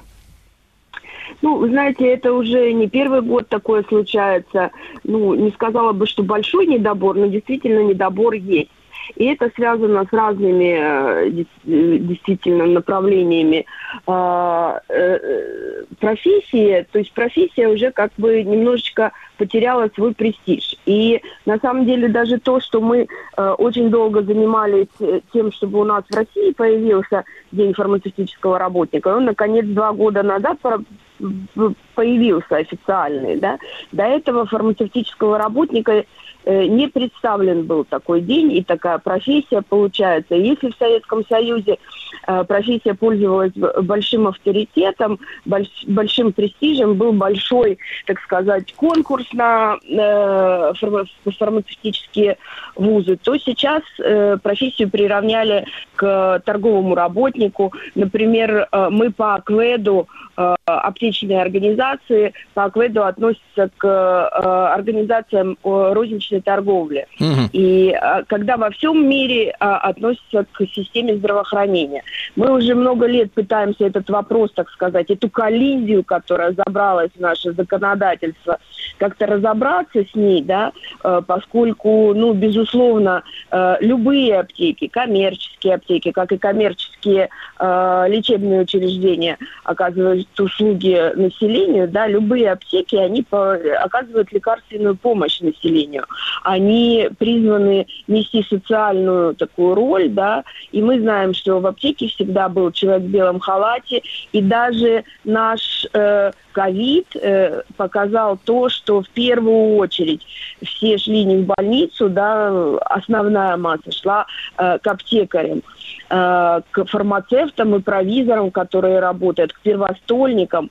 Ну, очень жаль нам, например, что если врачей отмечали в красных зонах и не только, то аптеки, в общем, тоже вот это все замалчивалось. Никакой благодарности, ничего мы не получили. Так, давайте, И- товарищи, сейчас с неблагодарностью покончим. Владислав Александрович, ну-ка быстро благодарите. Благодарим. Да, мы должны восполнить этот пробел Абсолютно. и от лица Да. общественности скажем спасибо Конечно. большое. Да, спасибо. Да. Спасибо вам большое. Да. Мы слышим вас, Да. и мы для этого и работаем. Да, Виктория Валентин, ну смотрите, вопросов у нас сегодня очень много, а времени, как всегда, мало. Да? Вот э, ситуация, давайте сразу к самому горячему перейдем. Э, мы понимаем, что э, с 22 года пошли санкции против нас, да.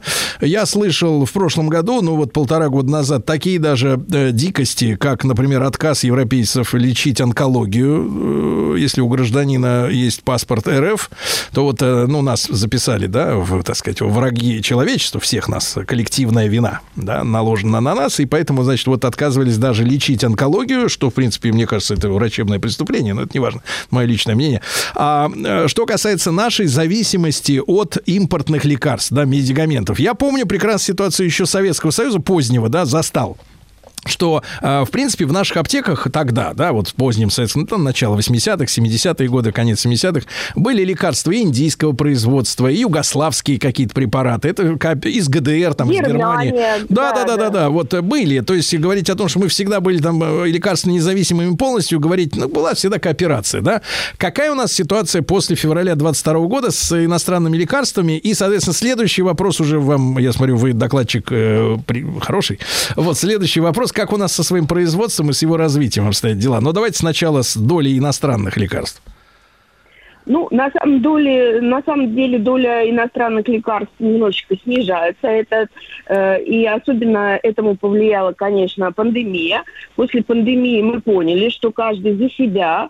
Э, на самом деле до пандемийный период э, экономии, мира, экономики мировой, это не только наша как бы беда, да, Э, это так была построена мировая экономика. Ее долгое, долгое время разделяли, и если вы правильно говорите, Советский Союз полностью обеспечивал себя э, э, лекарствами полного цикла, например, антибиотиками. Это было мы еще э, на антибиотики как бы и продавали субстанции, которые уже давно закупаем теперь, да.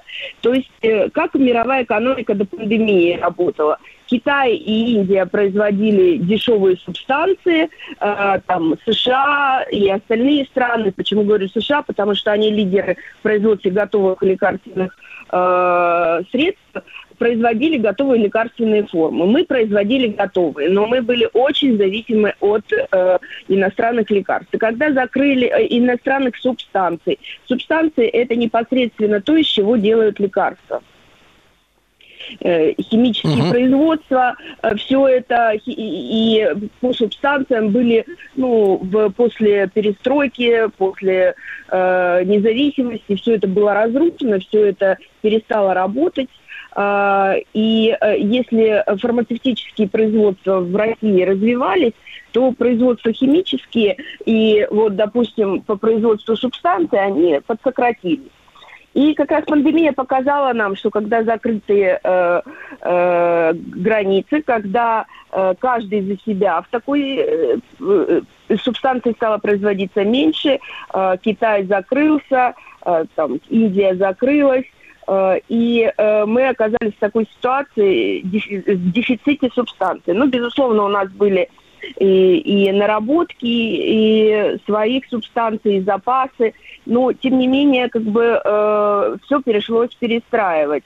И э, за последние годы вот именно пандемия помогла нам еще раз взглянуть на то, что нам нужна э, независимость, суверенитет лекарственный. Да. И сейчас мы развиваемся именно по этому направлению. А, на самом деле могу сказать, что э, фармацевтическая промышленность, фармацевтическое производство в России, оно одно из самых таких э, уверенно развивающихся. И на сегодняшний день э, количество э, э, отечественных лекарств, оно растет. Ну, примерно, Есть мы можем такой говорить, какая доля да, у да, нас? да. Да, Я- сегодня. есть еще такой факт, еще скажу, что очень много импортных э, производителей мировых, они, понимая, что мы как бы на э, свои лекарства делаем э, упор, да, они локализовали у нас производство. У нас очень большие э, производства, как бы и там AstraZeneca, и Берлин-Химии, и Тевы, и так далее, да, масса э, лидеров, которые локализовали производство. И вот доля этих препаратов сейчас растет. И если в начале, ну, где-то за последние три года э, по данным Росздравнадзора выросла на 10%. Сейчас это где-то 70% э, в деньгах, да. Локализованные и импортные. Виктория Валентиновна, Ну, а как ведут себя эти компании? Потому что мы же видели этот демарш всех этих, начиная от Прада и Гуччи и заканчивая Адибасом, они все побежали по команде. Ну, это свободный рынок, там э, каждый производитель, естественно, абсолютно свободен принять общее решение смыться из России. Вот, а как повели себя фармацевты, вот эти, которые локализовались-то у нас? Ну, к счастью, э, ни медицинские изделия, ни лекарства не попадают под санкции. Ну, пока Тем что, да, менее, под одиннадцатый пакет по- мы имеем да, в виду, да? Ага. Да, мы, ну, они вообще не могут. Это, ну, как бы, э, это все-таки социальная направленность, это все-таки здоровье человека. Ну, вы, Виктория человека. Валентиновна, мы же знаем, что нет ничего невозможного в мире, правда? Это пока Я полети- согласна. Са- са- Слушайте, а вот из этих 70%, да, вот я услышал, что производится на территории России, то есть а, какое-то, ко- какое количество производят вот именно российские компании, которые ни при каком, ни 12-м, ни 50-м пакете санкций, а, они, соответственно, не убегут. Вот сколько, чтобы мы представляли эту, эту, эту ситуацию? Чисто российские Ну, а, компании. э, смотрите, на самом деле у нас есть программа «Фарма 2030», которая, безусловно, занимается всеми этими вопросами. И э, сейчас э, по «Фарма 2030» мы должны довести э, уровень наших препаратов до там, э, 80%. Да? Особенно большое внимание мы уделяем э, жизненно важным препаратам. Вот из 88 э, 808 препаратов списке жизненно важных, э, около, около половины мы заменяем сейчас полностью, да, и э, идем, э, ну, как бы на, на опережение, в общем, работаем э, в, в этой, э, по этому вектору, да. Могу еще сказать, что за последнее время, конечно, все равно э, те э, торговые марки, которые импортные, да, они все равно сократились, сократились где-то на 17 процентов, да, то есть если мы постоянный рост, там 70-80 процентов, понимаете, нет ни одного рынка, который бы полностью, ну, закрывал 100 процентов э, всех препаратов. А, Безусловно, мы пер- в первую очередь настроены на вот этот вот э, э, список жизненно необходимых и и нам э, лекарств. Но у нас есть еще, конечно, такие лекарства, которые для редких заболеваний Ну да. используются. И тут мы не так защищены, понимаете, как вот э, на обычном рынке коммерческом. Мгм. Ну, я услышал, то есть из А. 808 э, жизненно важных э, лекарств, где-то около половины мы сейчас уже делаем сами, да? Еще раз напомню цифры, ребята, 70% производства а, лекарств э, сосредоточено на территории страны, ну и до 30 года есть программа, чтобы 80% а, именно лекарственных препаратов производились нашими компаниями, которые ни при каких там античеловеческих, нечеловеческих, э, инфернальных санкциях, да, отсюда не смогли бы уйти. Хотя я вряд ли подозреваю, что власть позволит, э, даже если бы эти гиганты фармацевтические отсюда решили смыться, что им позволит отсюда вывести оборудование. А, тем не менее, Виктория Валентиновна Преснякова, мы сегодня с Днем фармацевта поздравляем всех причастных профессий. Об аптеках поговорим после короткой рекламы. Стилавин На маяке. А, Друзья мои, сегодня мы поздравляем наших фармацевтов доблестных э, с Всемирным днем фармацевта. Э, Да, дело в том, что в нашем э, перечне профессий фармацевт приравнен к торговцу, что, в принципе, конечно, э, несколько, так сказать, э, снижает планку, друзья мои. Мы э, вместе с фармацевтами ставим вопрос перед нашими законодателями, да, как надо исправить. Люди, люди волнуются. Вот. И вопрос сегодня к Виктории Валентиновне Пресняковой, директору саморегулируемой организации Ассоциация независимых аптек и к главе Альянса фармацевтических ассоциаций, кандидату фармацевтических наук. А, Виктория Валентиновна, вот мы затронули тему, ну, достаточно низкой, как говорится, явки абитуриентов, а, да, в вузы фармацевтические. А что касается аптек, да, ну, если мы берем Москву и Питер, например, да, вообще любые крупные города, ну, если честно, то, в принципе, даже не надо в поисковике, вот если надо какая-нибудь таблетка там или порошок или еще что-нибудь, да, а вот, в принципе, не надо даже в поисковик забивать, э, где тут находится аптека, на каждом углу, на каждом углу в Москве, да, за поворот, просто за поворот там аптека, все, везде они, да. Но я так понимаю, что э, в нашей глубинке, в хорошем смысле слова, в провинции большая проблема с э, аптечной обеспеченностью. Вот в чем проблема, в чем, так сказать, причина?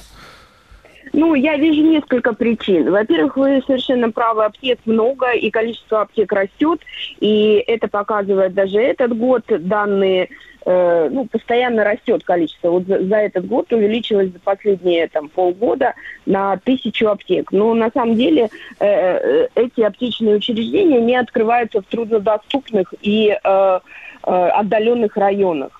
А, И, как правило, туда не идут э, большие сети федеральные, потому что им а, а, они стоят на таких э, местах выгодных, с эффективными продажами, с большой э, маржой там, да, а там, конечно, все это затрудняется. Первый фактор это, конечно, то, что у нас, еще раз говорю, у нас государство не поддерживает никакое развитие в труднодоступных регионах, и вообще аптеки даже не вошли э, в вот эту программу 2030 фармацевтическую, да, ну вот э, фарма 2030 это очень странно для меня как для профессионала. Я об этом говорю на всех площадках. Это первое. У нас э, аптечная отрасль не управляется никем, да, то есть, ну, в общем, э, мы немножко... Ну, свободный рыночек, да, как говорится, тот самый, о котором ну, мечтали немножко, да, антибольшевики. ну, да. Но, но дело в том, что э, рыночек-то очень зарегулированный, и рыночек социальный, и тут очень э, надо э, так, грамотно ко всему подходить, да. Э, при этом смотрите, какая у нас ситуация получается. У нас действительно не хватает кадров, не хватает их не только в отдаленных регионах, а, но и там, и даже в Москве, в Московской области.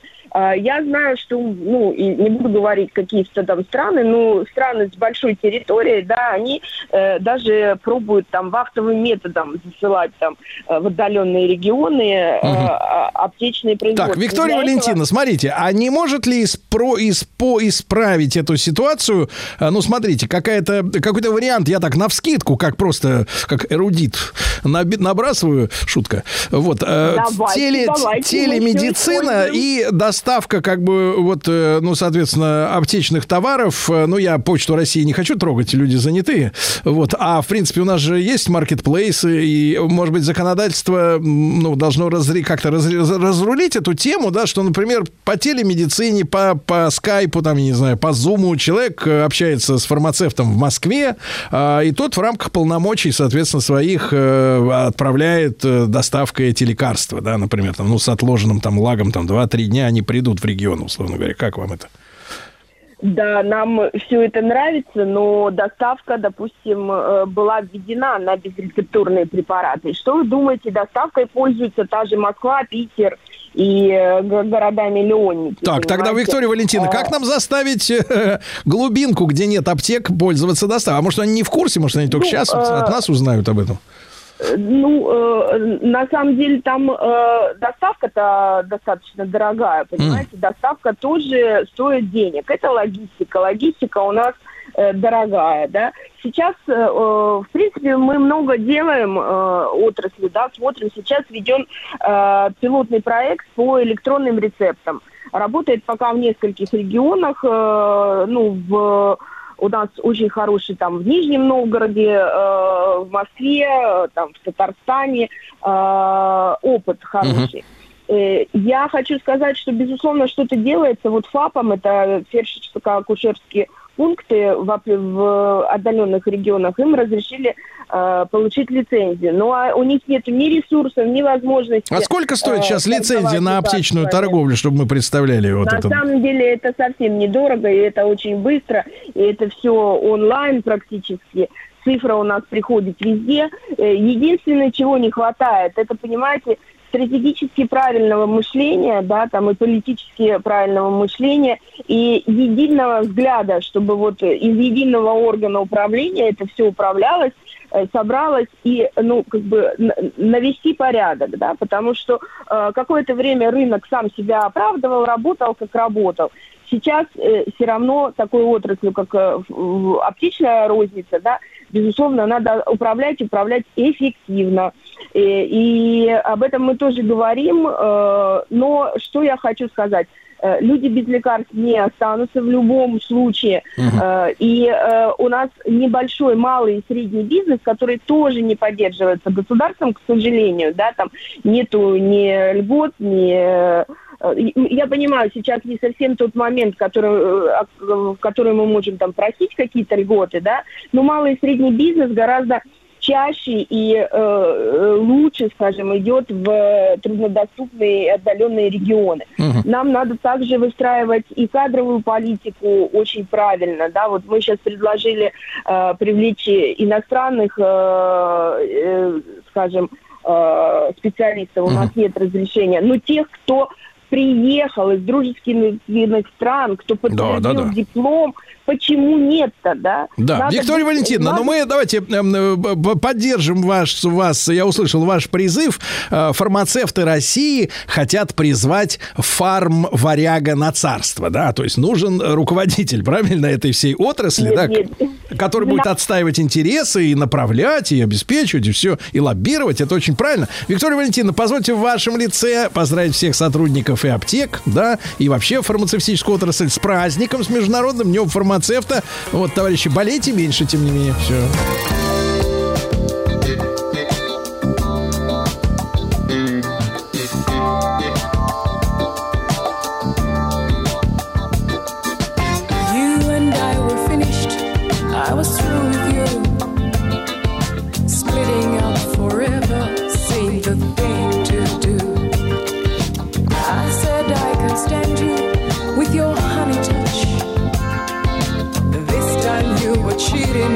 one.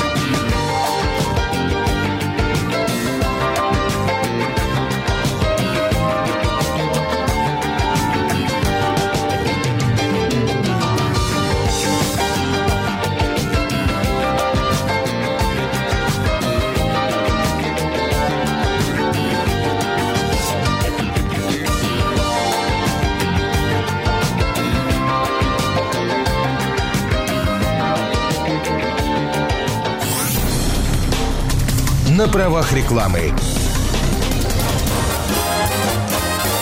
Сергей Стилавин и его друзья.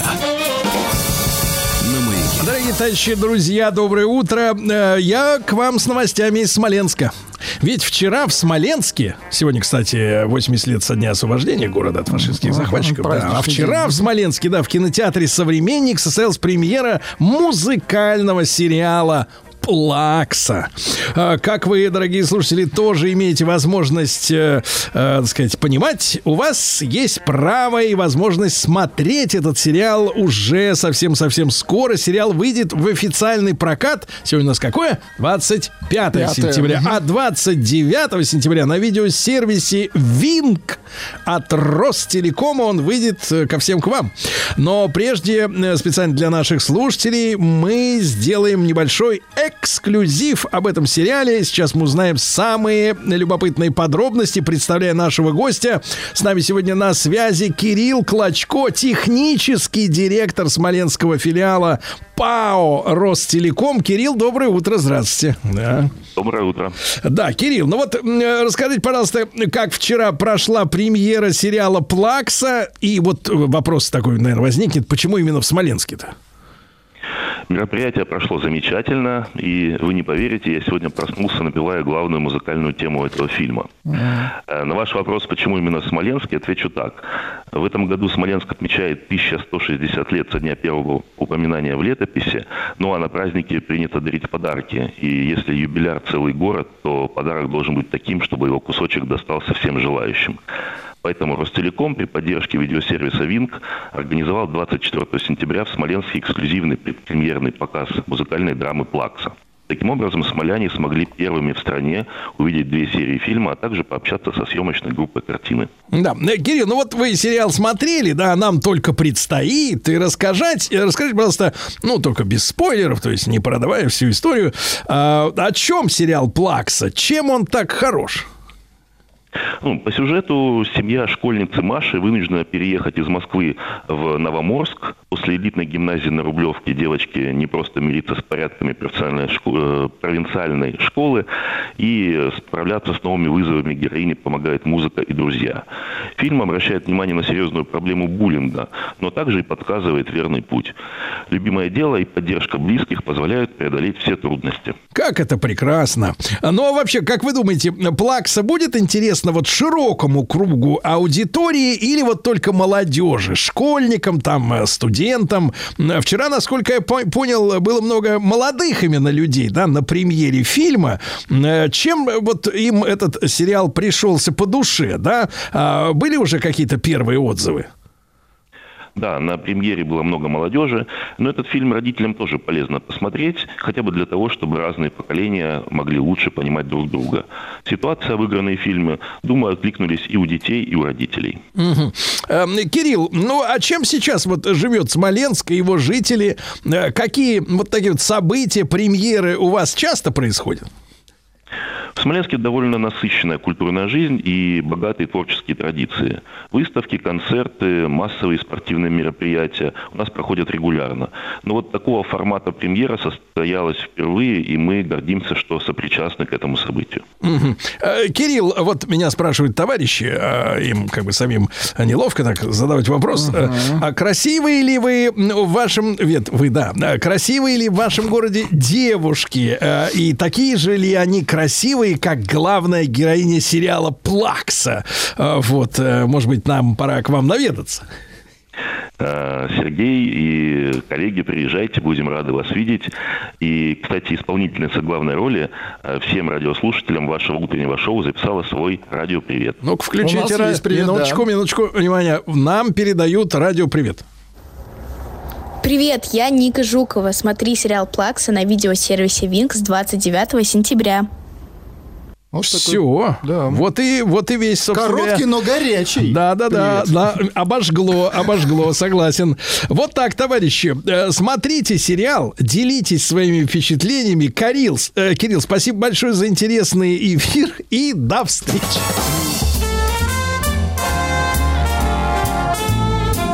Сергей Стилавин и его друзья.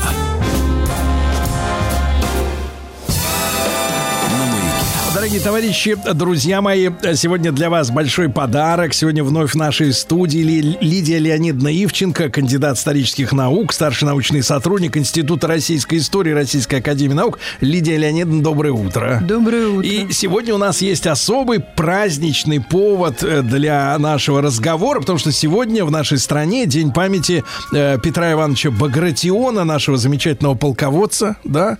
Э, Лидия Леонидовна, ну и в таком вот, может быть, обывательском, примитивном, э, э, вот, может быть, каком-то сравнении, да, из тех полководцев, кого мы знаем из недавнего нашего прошлого, да, которые, на которых мы воспитаны, да, вот наше поколение, из тех, кто, ну, завоевал победу в Великой Отечественной, с кем его можно сравнить вот по уровню и по значимости? Это Жуков? Нет? Нет?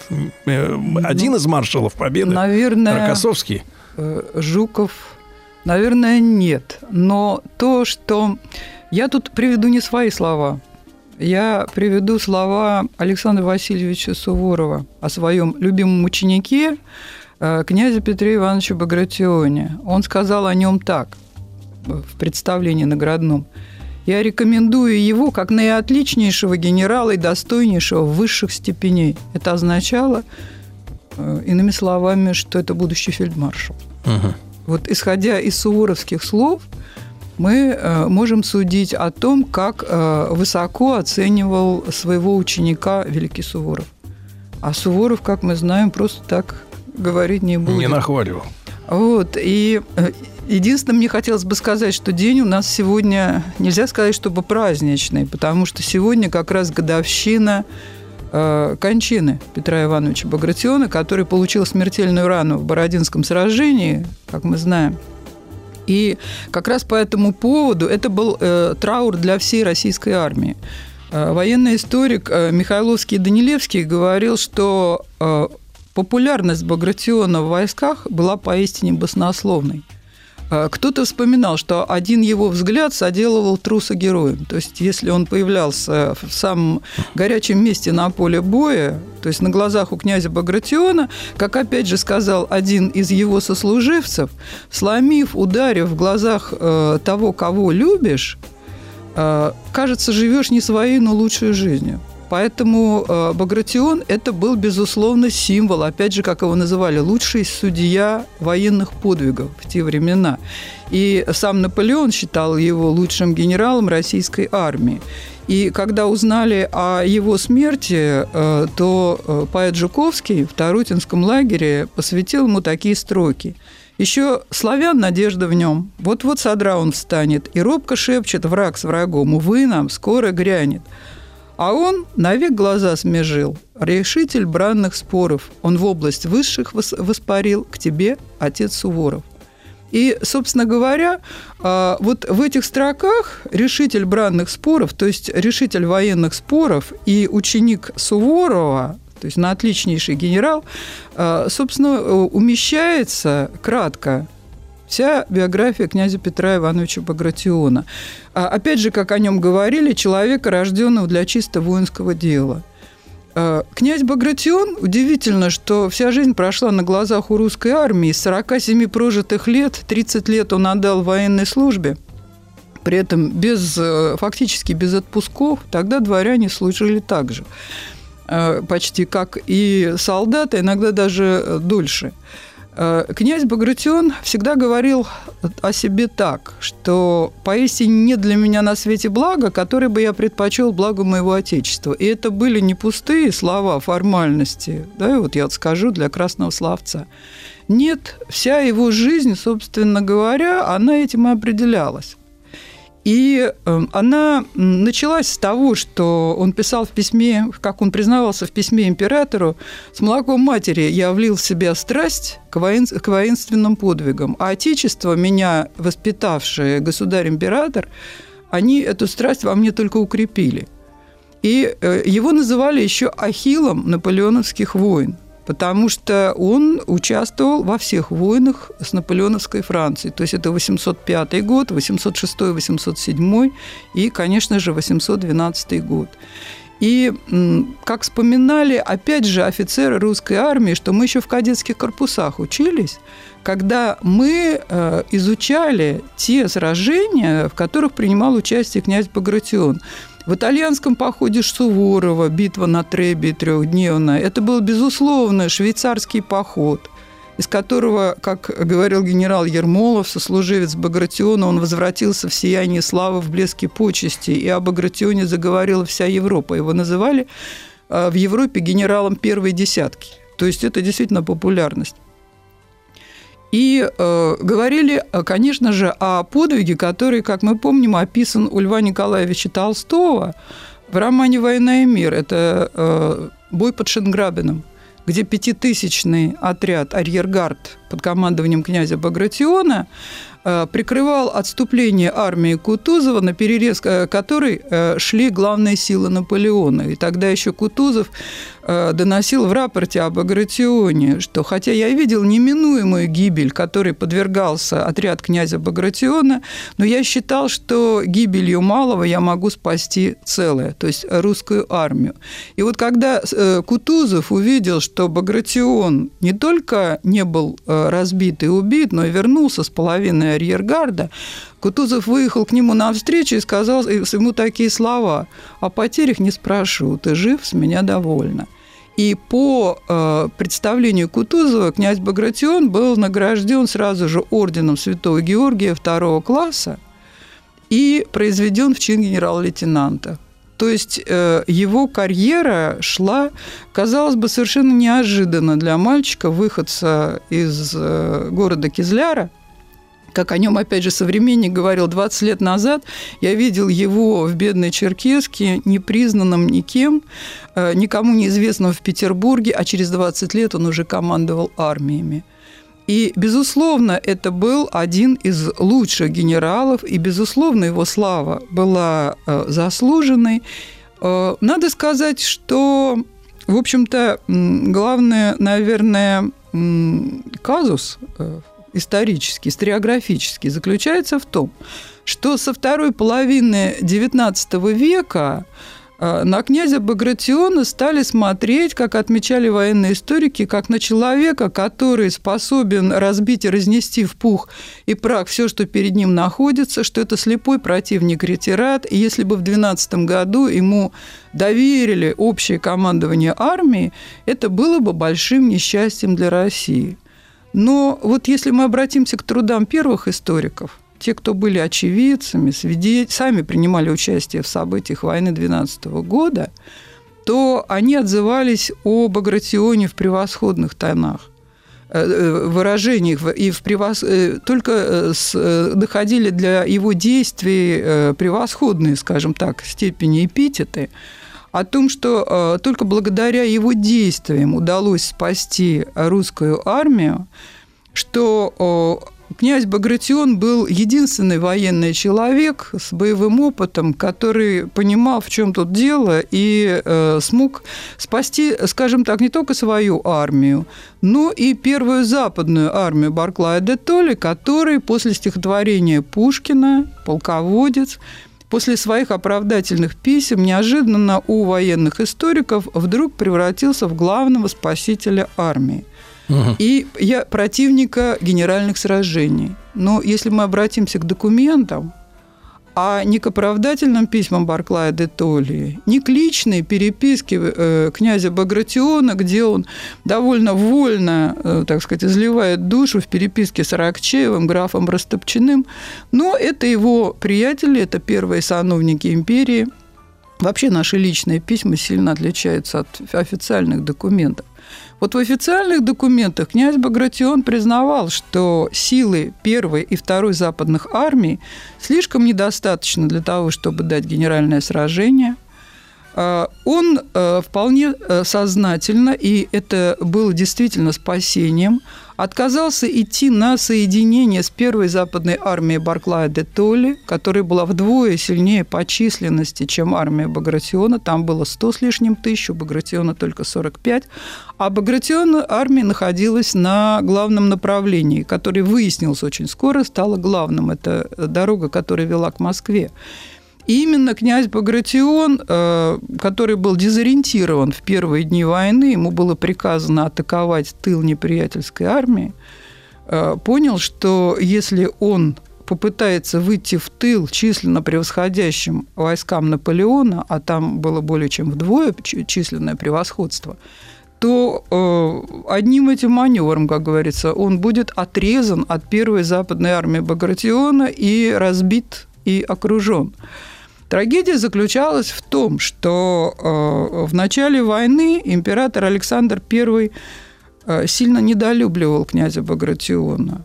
Причем э, история эта романтическая. В князя Багратиона у него было очень много поклонниц среди женского пола, угу. и в том числе любимая сестра императора Александра I, великая княгиня Катерина Павловна.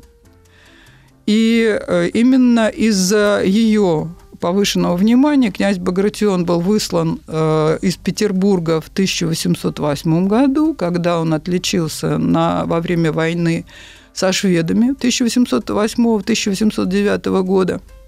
Это когда Финляндию присоединили? Когда мы присоединили Финляндию. Это был знаменитый Аланский поход, то есть э, когда войска Багратиона дошли почти до берегов Стокгольма. А царь не хотел, чтобы он с сестрой его общался? Да, да, к сожалению, э, вот э, как пишет об этом в, своей письме, в своем письме императрица Елизавета Алексеевна, сестра Александра Первого, что Екатерина Павловна не иначе говорит, как «мы» с князем Багратионом. То есть э, ее связь сделалась э, совершенно очевидной. Им было не положено по рангу общаться? Ну, во-первых, князь Петр Иванович Багратион был женат. А.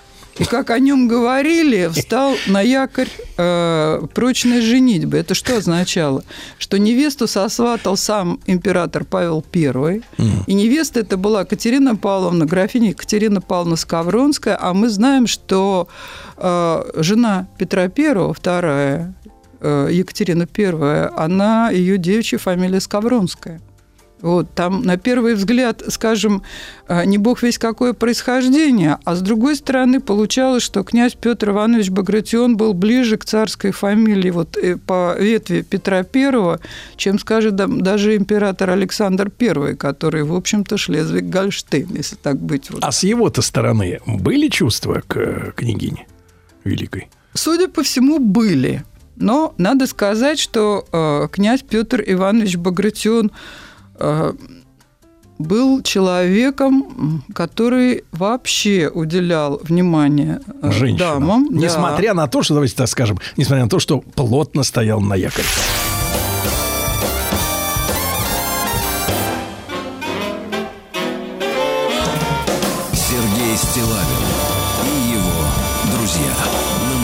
Друзья мои, так с нами сегодня Лидия Леонидовна Ивченко, кандидат исторических наук, старший научный сотрудник Института российской истории Российской академии наук. И сегодня день памяти Петра Ивановича Багратиона, нашего героя, полководца, э, который получил очень серьезное смертельное ранение да, в Бородинской битве. И Лидия Леонидовна, так вот, э, э, был темпераментным мужчиной наш герой, да? Безусловно. А, при всем том, а, вот эти легенды о том, что он не умел себя сдерживать и был слишком горяч, вот тут нужно возразить, потому что а, генерал Ермолов говорил, что он наоборот э, нрава э, кроткого – вот его трудно было вывести из себя. И как раз события в 1812 году показали, насколько, в общем-то, хладнокровно и трезво он оценивал ситуацию на театре военных действий, когда от него требовали, в общем-то, невозможного. А невозможное заключалось в том, что от него требовали, как Александр писал, что он не сведущ, э, император Александр, что Багратион не сведущ в правилах военного искусства. А, э, значит, новомодная э, тенденция в военном искусстве заключалась в том, что фронты двух армий должны были сходиться под тупым углом э, в тылу армии Наполеона. Вот э, действовать в соответствии с этим Багратион категорически отказывался. Как он сказал, я не понимаю ваших мудрых маневров. Но он исходил из того, что э, те силы, которые противостоят двум русским армиям, настолько велики, что то, что ему предписывалось э, идти на соединение с армией Барклая де Толли, на перерез, сначала в тыл неприятелю, потом на перерез неприятелю, это э, было самоубийственно для его армии. И как он говорил сам, что если бы дело шло, собственно, обо мне, о моей особе, то я бы, э, меня бы ничто не остановило. А так пусть дадут именной приказ сражаться до последнего солдата. И буду. В противном случае, как он э, написал императору Александру Первому, я буду действовать по обстоятельствам.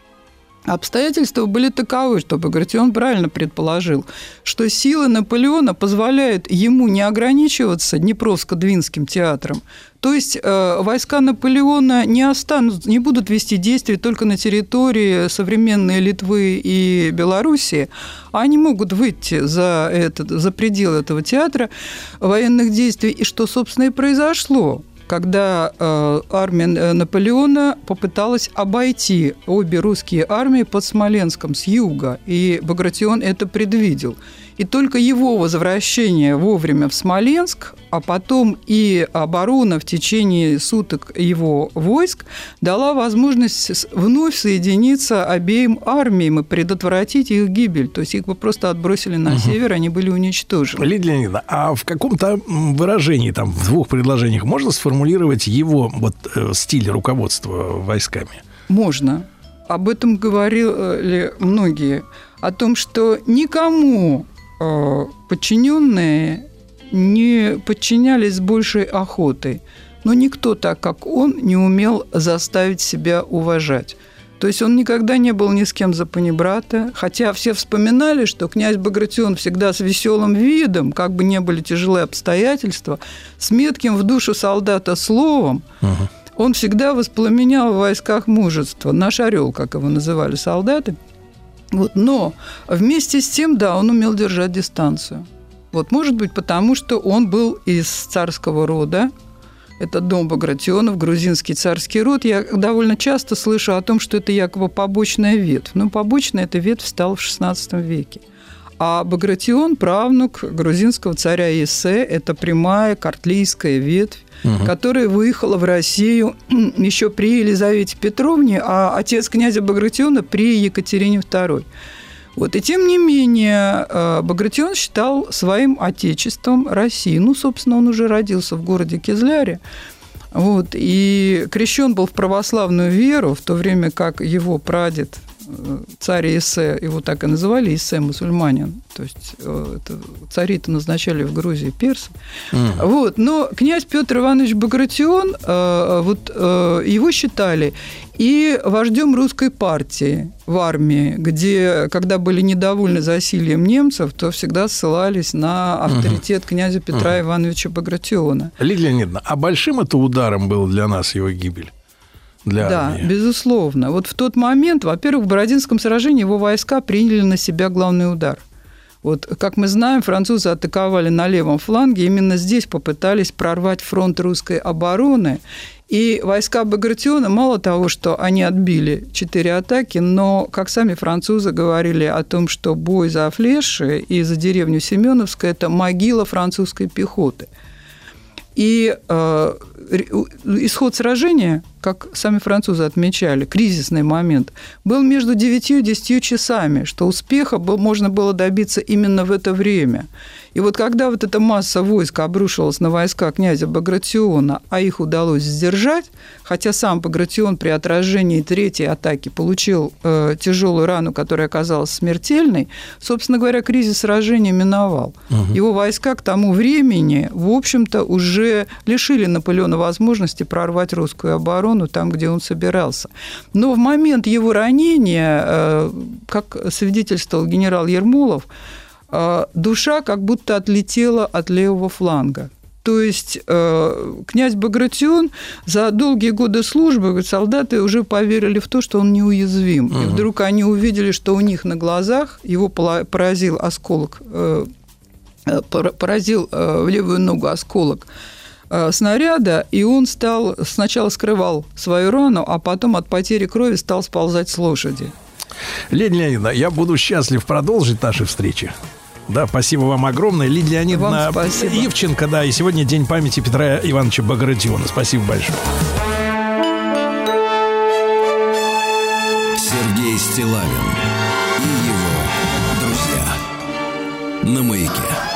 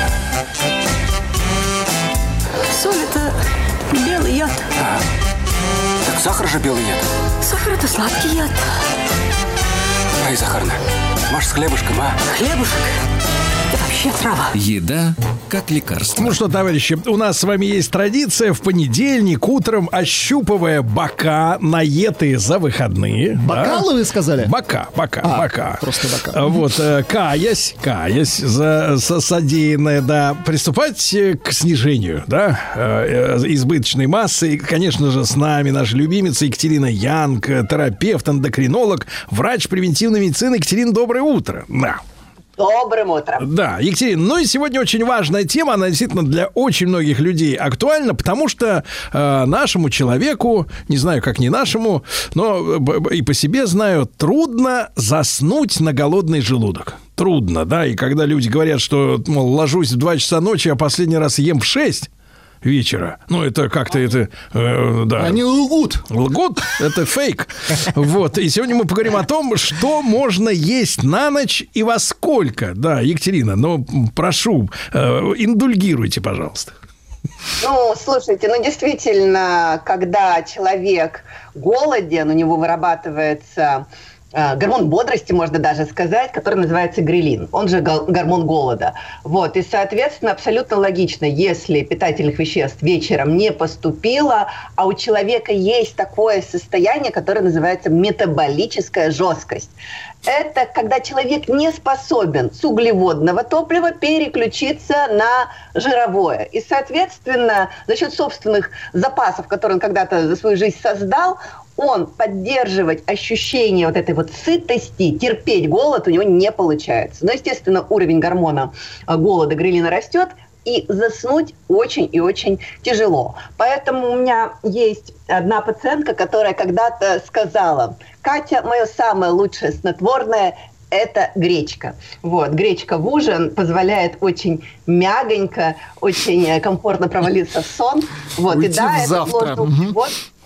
Сложный углевод действительно именно сложные углеводы в ужин при условии, что до этого вы завтракали и обедали правильно, могут обеспечить нормальный сон. Екатерина, а вот э, этот гормон, э, как еще раз гормон голода-то называется, запомнить надо? Грелин. Грелин. Грелин. Скажи просто, а у этого самого грелина, ну, мы понимаем, как он появляется, да? А вот есть какое-то полезное свойство? Мы этот гормон можем поставить на службу человеку? Еще как. Он еще считается гормоном интеллекта. И считается, что, э, в принципе, умственное и интеллектуальное развитие детей, подростков также прямо коррелирует с уровнем этого гормона. Так что надо все грамотно, очень То есть- вовремя ложиться. то есть, спать. погодите, получается, Но Всегда, когда это полезно. Екатерина, то есть получается, что деткам есть-то вредно, э, которые учатся в школе, да? А то они не будут... Очень вредно, знаете что? Так. Есть неправильно. Вот некоторые родители, э, очень проявляя заботу о своих детках, кладут им с собой шоколадки, конфетки, что-то сладенькое. Ведь есть, знаете, такое э, понимание, что э, мозг нуждается в этой глюкозе. Проблема в том, что, э, в принципе, глюкозу организм способен добыть из любого субстрата. Белкового, жирового, углеводного. Но, опять же, на поступление простых углеводов наш мозг реагирует выработкой особых веществ. И эти вещества как раз вызывают сонливость. Вот, орексина называется, вырабатывается в гипоталамусе. И если ребенок наестся вот этих шоколадок вкусненьких перед контрольной, на этой контрольной он будет спать и напишет ее плохо. Поэтому с собой перекус надо давать правильные, а именно белково-жировые. Например, орешки или если, если есть возможность взять с собой а, какой-нибудь сырок. Это будет гораздо лучше. Сырок, имею в виду не творожный, а, а, я так ласково назвала сыр. Сыр. Э, Да, Костромской. Екатерина, а вот что касается времени, вы уже сразу как-то вот нас приговорили, приконтрапупили, как говорится, гречкой, да, э, на ночь. Вот. А вот вас за сколько часов до сна? Ну, все мы в разных режимах существуем, да? Условно говоря, я при моем режиме достаточно рано встаю и не... не, не- не- это И самое. рано ложусь. И рано ложусь, чтобы посмотреть побольше снов. Сегодня мне приснился Дольф Лундгрен. Ай. Это потому что без гречки легли. Да-да, в гречке не было, каюсь. Не тот был усыпитель, да. Вот, может быть, с гречки, может, что-нибудь приличнее, конечно, привиделось. Но, а, а есть люди, которые вот колобродят, да, они встают там где-нибудь в 8, а и ложатся там в 2. Вот э, за сколько часов надо лечь, чтобы, с одной стороны, и не пучила, правильно, пища, и не беспокоила а ночью, э, не по- побуждала, так сказать, человека. Ну и, соответственно, чтобы в состоянии сытости оптимальной вот отойти ко сну. Но вообще рекомендуется, есть классические рекомендации 4-2 часа до отхождения ко сну. Это будет оптимально. Опять же, все зависит от того, как вы приготовите пищу, что вы съедите.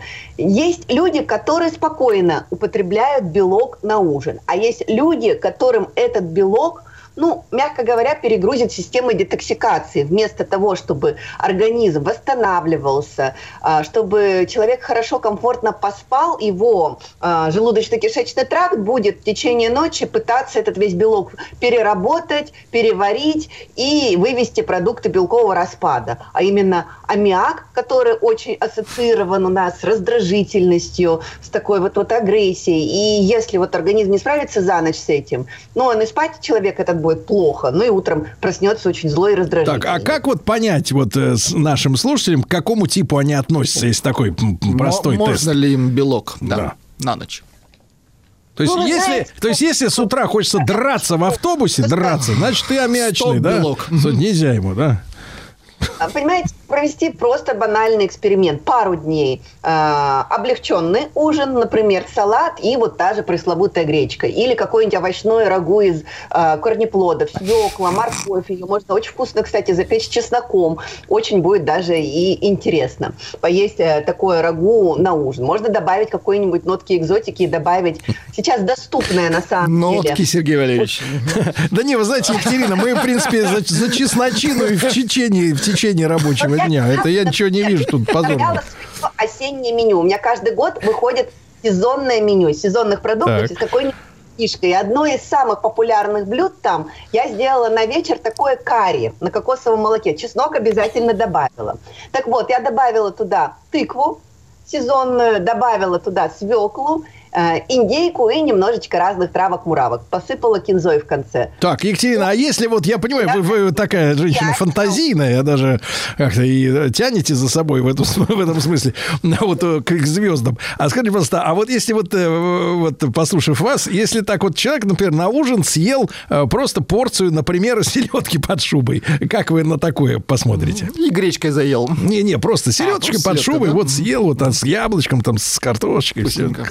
Хорошо. Хорошо. Ну, На мой взгляд, на мой взгляд, селедка под шубой это абсолютно легальный салат на Новый год. А так, с точки зрения врача-эндокринолога, конечно, ну, комбинация тяжеловата. Один раз в год, да? Так, ладно. Сложные углеводы, но которые мы замешали с майонезиком. Отдельно майонез, я ничего против него не имею. Это идеальный соус. Ну, идеальный. хорошо, хорошо, я так- проиграл, я проиграл. Хорошо, Екатерин, ну смотрите, два часа до сна, да? Два часа до сна, гречка с салатом, ну, как бы не каждому зайдет. Хотя, если, например, срирач туда добавить этой острой. Ну, с голодухи-то что не зайдет? Ну да. Это если перед этим ел последний раз в три. Э, нет. Смотря как приготовишь. Так. Вот на самом деле даже самое простое блюдо можно сделать кулинарным шедевром, если грамотно уметь пользоваться теми же специями. Вот попробуйте добавить в гречку кусочек топленого масла и немножечко зажарить морковочку и добавить туда, ну, например, такую специю, которая называется кумин или же зира. И, знаете, у вас э, ваша библиотека вкусов и ароматов пополнится новым, очень интересным сочетанием, и, возможно, это останется у вас очень надолго в вашем рационе. Поэтому, а более того, специи еще и оздоравливающим эффектом обладает на организм. Поэтому очень простые. У меня э, как-то раз я челлендж проводила лично для себя. Банальную, простую куриную грудку э, я сделала в грузинском стиле, азиатском стиле и итальянском стиле. Просто за 20 минут три разных блюда. У меня на YouTube-канале есть такой выпуск. И это очень-очень вкусно. Так, Екатерина, Главное- а существует ли грудка в русском стиле? Конечно, можно сделать с грибами, Просто например, вареная. Очень даже будет, мне кажется, в русском стиле. И обязательно с луком. Мне Обязательно кажется, с луком. Екатерина, можно мы э, маленькую такое отвлечение сделаю, чтобы с вашей помощью развенчать или э, соответственно, укрепиться вот э, в том факте, который я сегодня из новостей почерпнул. Я с нашими слушателями с утра пораньше поделился этой новостью. А, Значит, э, она касается людей уже состоя... не, не состоятельных, Зрелых. состоявшихся. Да, 50 плю. А, там было написано следующее, что мужчины и женщины должны питаться для сохранения бодрости и здоровья в возрасте по-разному. А именно, что женщина а, должна налегать на, а, так сказать, э, вернее, отказаться в возрасте э, уже солидном от углеводов, то есть для женщины самое страшное это сахара, да, вот, а м, для, для мужчины, а, в общем-то, и, и жир она должна есть, жирную пищу, да, жирную и без углеводов, а мужчина, наоборот, якобы должен для сохранения бодрости налегать на углеводы, но а, обезжиренную при этом пищу потреблять. А, Как вы вот прокомментируете эту новость, которая прошла по агентствам сегодня? Ну, честно, я бы хотела, во-первых, как профессионал глянуть на детали, потому что пока звучит, особенно в отношении мужчин, несколько мракобесно. Вот, потому что, ну, мягко говоря, лишать мужчин жиров, из которых вырабатывается тестостерон, и который в зрелом возрасте, ой, как актуален, ну, ну такое. Э, Ну, честно, у меня очень-очень э, большие сомнения по поводу, стоит ли это делать. Но в целом вы сказали про питание для бодрости. В этом я, как говорится, собаку съела. У меня даже есть э, отдельный такой информационный продукт, назовем так, который называется «Человек энергичный». В принципе, про питание для бодрости энергии я знаю очень-очень многое. Лично я предлагаю на выбор. Вы же знаете, что я люблю персонализированный подход, и вот такого унифицированно всем одно и то же никогда не предлагаю. Так вот, для бодрости самая такая, скажем, актуальная стратегия питания – это либо, может быть, слышали про палеопитание, вот, э, где убраны провоспалительные продукты на время под, э, Мгм. по- по- ну, потому что увлекаться лечебными элиминационными стратегиями может быть чревато. Вот. А а вторая стратегия, которая вот может быть, и подошла бы мужчине или женщине, это кето. Может быть, слышали популярную такую а, жировая диета. Слышали? Конечно. Вот. а, Вот, так вот, жировая диета, где действительно очень малое количество углеводов и очень приличное количество и насыщенных, и ненасыщенных жиров, и, соответственно, умеренное э, количество белка. В этой ситуации биохимически организм перестраивается с углеводного топлива, то есть не превращает Ой, в биохимию не буду уходить, хотя я это очень люблю. Но, грубо говоря, образуются кетоновые тела, которые точно так же, как и глюкоза, могут питать все наши органы и ткани, в частности, мозг. Это, кстати, гораздо более чистое топливо, нежели углеводное, при этом образуется в организме гораздо меньшее количество свободных радикалов, но Если человек эту энергию никуда не прикладывает, вот, то есть... То есть, если он не дровосека, то ему это по барабану, да? задачи, еще что-то. Ага. Все вот эти избытки, Мгм. потому что, ну, конечная, скажем так, для митохондрий, где вырабатывается энергия э, топлива, это ацетилкоэнзима. Немножко все-таки биохимически поругаюсь. Вот. Так вот, из этого же вырабатывается, например, тот же холестерин, не только те же половые стероиды. И если энергию вы никуда не приложили, ну, он м, свято место пусто не бывает. Может образовываться большое количество холестерина. А если в организме воспаление, то он на пользу ну, вовсе не пойдет. Я понимаю, Поэтому- Екатерина, так, э, хорошо, об- объявляем, соответственно, богомерзкими рекомендации, которые были прочитаны. А что касается воспалений, вот, э, не знаю, насколько вы коллеги, но добрый доктор Мясников э, выступил также с заявлением, что воспаление можно снимать при помощи вин и пива. Вот, но это мы оставим на потом, на сладкое. да. Вот. На жидкое оставим. Столкнулась с уважаемым коллегой в какой-нибудь такой вот очень вежливой, корректной дискуссии по этому поводу. Прекрасно, прекрасно. А, Екатерина, ну а если вернуться, да, вот опять же к теме, а, значит, а, что можно съесть на ночь, да? А вы пос- сначала гречка, там салатик, а вот если все-таки вот душа тянется к мясцу, к мясцу, да, вот ваш, ваш вот идеальный совет нашим мужчинам, потому что их вот, честно говоря, салатиком на ночь, ну как-то... такое, да. Не такого у них, не такое у них воспитание. И в граммах сразу определяете мясцо. Да, в граммах мясцо, да. Да, сколько? 100, Слушайте, 50. э, размером с ладонь можно ориентироваться, более-менее порция. С вот пальцами если- или без? Пальцами. пальцами. Вот. А, э, неплохо. И, соответственно, единственное, здесь действительно лучше съесть это пораньше, где-то, ну, за 3-4 часа, потому что, чтобы пищеварительная система действительно справилась. Чтобы проголодаться, да? подкинула бы все-таки капсулу или таблетку фермента, чтобы ну, немножечко облегчить работу, потому что ну, не физиологично пищеварительной системе, это уже вечером царство парасимпатической нервной системы, когда пищеварение уже ну, на отдых Ну, не то пищеварение, конечно же, вечером. Ну вот да, вот, поэтому, конечно, это тяжеловато. Ну и еще вариант, чтобы нивелировать, скажем так, а, мясо ведь вряд ли судит приготовленное или там отварное или на пару. Наверное, все-таки стейк, жареный. На открытом огне, ну, конечно. В идеале шашлычок, вот, ну вот, вот прямо. Ну что ж сразу шашлычок-то? такой выбор будет.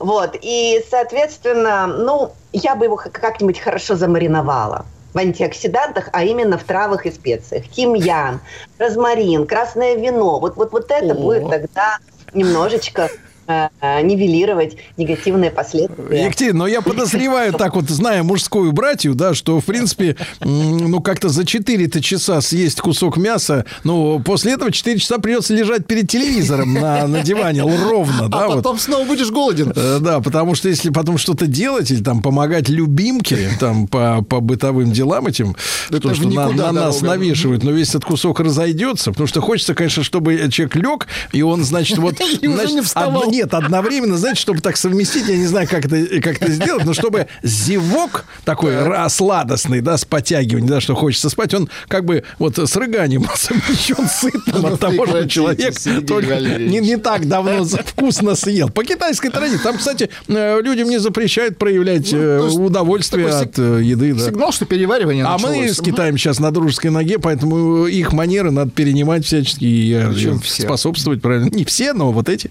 очень даже можно, да, Екатерина. Вот, в принципе, вы понимаете, э, вот если будет, будучи реалистами, да, будучи реалистами, вот если, ну, действительно, ну, как-то так подсасывать начало, э, так сказать, вот под ложечкой, да, ну, хочется что-нибудь. А, Но ведь не обязательно блюдо целое, да, а вот если по мелочи, такого, знаешь, раз и спать, раз и спать. По Вот, мелочи, да. То есть вы Да. имеете в виду, вот так красиво описали китайских мужчин, вот, что я немножко от мысли э, отвлеклась. Имеете в виду, что вот 4 часа назад поели, а вроде бы опять есть охота, Да, да? Что да. можно сделать? опять, вот Слушайте, что-нибудь такой ме- лайфхак, мелкого, что-нибудь, а, раз и спать. Всё. Замкнутый круг такой, да. Можно рассосать ложку сливочного или кокосового масла. Вот. Это даст сытость и комфортно э, уснуть. С ложкой уснуть прям, да, во рту? Скажите, Екатерина, а к вам вот на прием ходят люди? Конечно. Ну, Я имею в виду, ну, такие, ну, Мужского- соотечественники, я имею в виду. мужского пола Со- Нет, я имею в виду соотечественники. Меня любят, любят ходить ко мне на прием, потому что я же работаю через призму не похудеть, ко мне обращаются за личной эффективностью. Как бы создать такой образ жизни, как вот бы есть и питаться таким образом, чтобы достигать целей, исполнять мечты, быть энергичным, бодрым. Вот, за этим обращаются. А, Поэтому исполнять мечты. Ну, понятно. у тут- меня на моих приемах также существует. Хорошо, хорошо. Екатерина, но тем не менее, вот, а если вот все-таки, используя ваши слова, не богомерзкое кокосовое масло, да, а вот, ну, что-нибудь, чтобы пожевать-то, ж- пожевать-то, чтобы Может, почувствовать, понимаешь, что ты е- ешь, вот, что не например, ешь да. что-то, не, не вот рассасываешь, а ешь. Знаете, ну не рассасывать, но и опять же не жевать. Идеальный вариант – это бульон с зеленью. Бульон какой-нибудь вкусный, наваристый, можно говяжий, можно куриный, горяченький бульон, туда порубить чесночка и зелени, и будет очень-очень хорошо. Ну, он же потому это мочегонный. Нет, и представь- нет, представьте, и лежат двое. Она, значит, нари- намазана ночным кремом, да, таким вот ланолиновым. Э, Да, а он, значит, лежит такой, и вот у него бульон из него там побулькивает, и эти чесночины, чесночины. Ну, Сачок можно убрать. Это, как я говорю, опционально. нет, нет, нет, нам очень нравится эта рекомендация, да. Ну ладно, мы будем с Екатериной работать. Я уверен, что когда-нибудь мы добьемся все-таки результата в том смысле, чтобы, ну, по-нашему по- было, по-нашему. Пока что, По-человечески вы пока что, конечно, да? победила опять Екатерина Янг, терапевт, эндокринолог, врач превентивной медицины. Дорогие товарищи, не м, далее, чем за два часа до сна можно... Можно начинать идти к своей мечте, вы хотели сказать, да? Но это просто за, за мечту нужно платить. Да, и тогда вам тоже приснится Дольф Лунгрен. Ой, не похож, ой, халтура.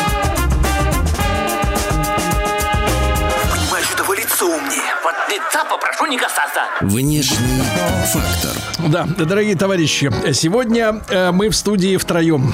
Владислав Санч, бессменный наш вице-председатель. Артем Павлов, эксперт-криминалист, психолог-физиогномист, эксперт по анализу поведения. Артем, доброе утро. Доброе. Изучает И паци- Я лично пациентов. приехал, потому что поверил. Вот несмотря на возраст 50 плюс, я верю людям, представляете, особенно тем, которые не первый раз со мной общаются. И в разговоре в предыдущем с Артемом затронули тему, э, мы говорили, как всегда, про, маш- про мужчин, про женщин. Я спросил, Артем, а вот э, какая э, зазноба, с вашей точки зрения, как человек, который меня сканирует постоянно, ну, заочно, да, по телефону, по, по, по связи, э, по д- дистанционной, вот какая бы женщина, говорю Артему, мне подошла бы, да, потому что надо иногда человеку помочь, э, то, что мы говорили о, о следующем, что у человека создается некий свой образ, кто ему нужен, кто ему нравится, а на самом деле, возможно, он не от тех мечтает, да, ну, реальность, она где-то, может быть, рядом, он, может быть, не замечает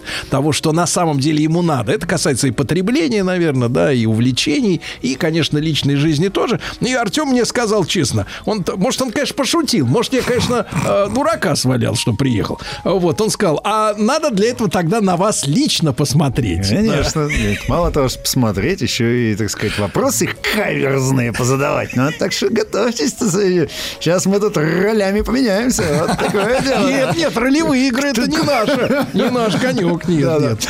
Да, Сереж, смотрите. Значит, э, важно что понимать. Э, Для создания счастливых отношений необходимо три вещи.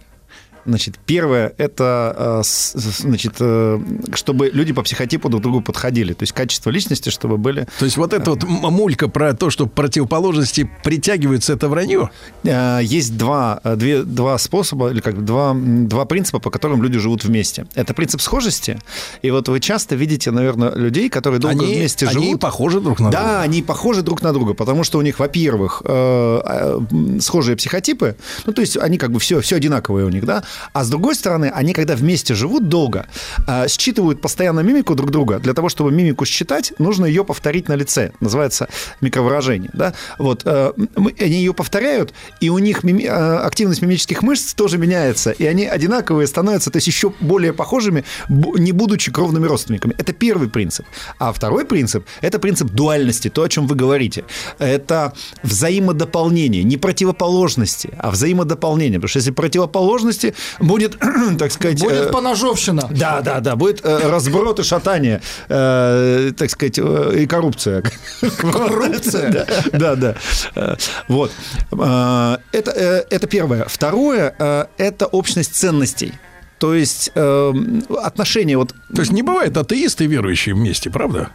Слушайте, да, наверное... Не-не-не, то, что бывает, это понятно. Ну, Ненадолго ну, в бывает. принципе, это какая-то какая ерунда. То есть один должен прогибаться под другого. Не прогибаться. А, Должны быть зоны, которые интересны вместе. Вот из-за чего браки распадаются, да, ну, очень часто.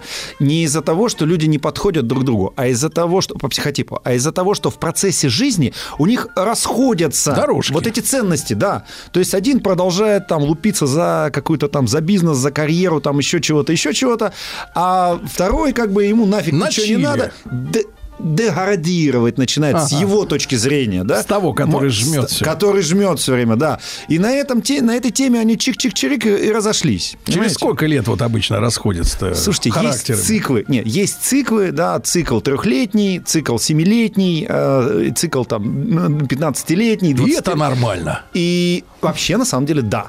Вообще, а сколько раз вы э, пробовали от- кататься на этом аттракционе, Сергей? На этом аттракционе. Ну, на аттракционе, который называется «Цветы, свадьба». Один раз вот это. недолго. Да? Вот так вот, да? То есть э, в юности разок, так сказать, залетели на горочку. Нет, ну это сложное было время в стране.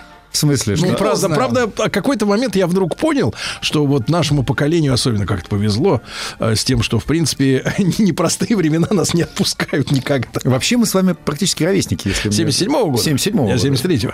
Да, но ровесники, было тихое время, вот как раз вы родились, родились, да, вот было немножко тихое время, я его еще помню. Вот эти э, зеленые электрички, а, деревянные скамейки, печка, работающая через раз под, под э, минус 30 градусов на дворе, да, и прекрасные праздники семейные, это я все помню. А потом вот как? Потом начало лихорадить. потом началось, Потом да. Сначала Афганистан, потом смерть Брежнева, потом перестройка, Чернобыль, потом 91 год, ну и так далее. Понеслась, ну, были да. какие-то некоторые прослоечки таких э, э, кисельных таких сладеньких э, годов, ну, в 2000-х, наверное. Да, да, да, да. До основном седьмого- за до седьмого года где-то. Это я да. уже помню, да. Ну и восьмой год опять поскакали. Шарахнуло. Поскакали, да, кризис, ну и так далее. Остальное все, наверное, еще помнят, как бы, потому что у людей память короткая. Да. Но, в общем, скажем так, довелось. Да, Конечно, да. довелось. Вот. И э, третья вещь, Да. э, ко- которая имеет значение огромное в отношениях, это тактические факторы. Тактические факторы – это, ну, я не знаю, там, жизнь с тещей. Это, блин, прям такой тактический фактор, прям, который очень сильно влияет на отношения, может влиять. Потому что там по правилу Донбара, по правилу там социальных кругов, которые на нас влияют, наши там пять человек, которые вокруг нас, они ближе всего. То есть э, теща – это серьезный фактор, с которым надо считаться, так же, как и свекровь, собственно говоря. Так вот, если говорить про вас, вот, то о, у вас, во-первых, э, высокая чувствительность и высокий самоконтроль. Если мы сейчас берем про первую часть, с одной стороны, значит, это про исключающие? это про психотип. Не-не-не-не. Это то, что, то, что в вашей личности является э, суперзначимым. То есть то, что... Чувствительность это что? Вот если Чу- так- Чувствительность. Вы очень хорошо чувствуете ситуацию, момент. Именно чувствительность ситуационная. Э, вы- Приспособленец. Вы, нет, вы, вы, вы, Манипулятор. Нет. во, во, во, да, близко, близко, бли- близко, близко, Да. Близко, близко, Не близко. Да, профессору. Близко. Значит, э, значит, э, профессиональный тролль 674 Да, левела. тролль, скорее всего. А почему? А все почему? Потому что в какой-то момент э, Сергей перешел к доверию своей интуиции в части вот в моменте. То есть ведь не думаете над шутками. Нет, не того, невозможно. я открою секрет, я никогда не шучу. Оно само. Оно само. Оно само. Я просто помните, как- иронизирую. Помните, как у Жванецкого, да? Стойте здесь и смотрите сюда, именно отсюда будет проистекать. Вот, это, это вот, собственно, про вас. И э, научившись доверять вот этой своей чуйке, вот этой вот в Животному. моменте, конечно, конечно, Животному. это сильное качество, да? Вы как раз и э, То стали... есть в мой адрес, когда мне говорят женщины, ты животное, это комплимент. Это стопроцентная правда. Ну, э, да. Э, Главное, знаете, здесь, конечно, может быть узнали? обидный момент. Это я вам рассказал. Мо- Может, быть, вот по поводу этой шутки, может быть, немножко обидный момент, обидный момент для животных. Вот, да, для животных, да. А в отношении вас, так сказать, если вам нормально... Мне то- рассказывали, я тут недавно был в Хабаровске у друзей, ну уж второй раз летал там к, к ребятам, и э, рассказывали, что вот э, за несколько минут до э, появления тигра Так. У нас принято с тиграми, ну, возиться. Типа, ой, тигрята, там, кошечки, да, так хорошо, давайте их возрождать, там, и так далее. Это все замечательно.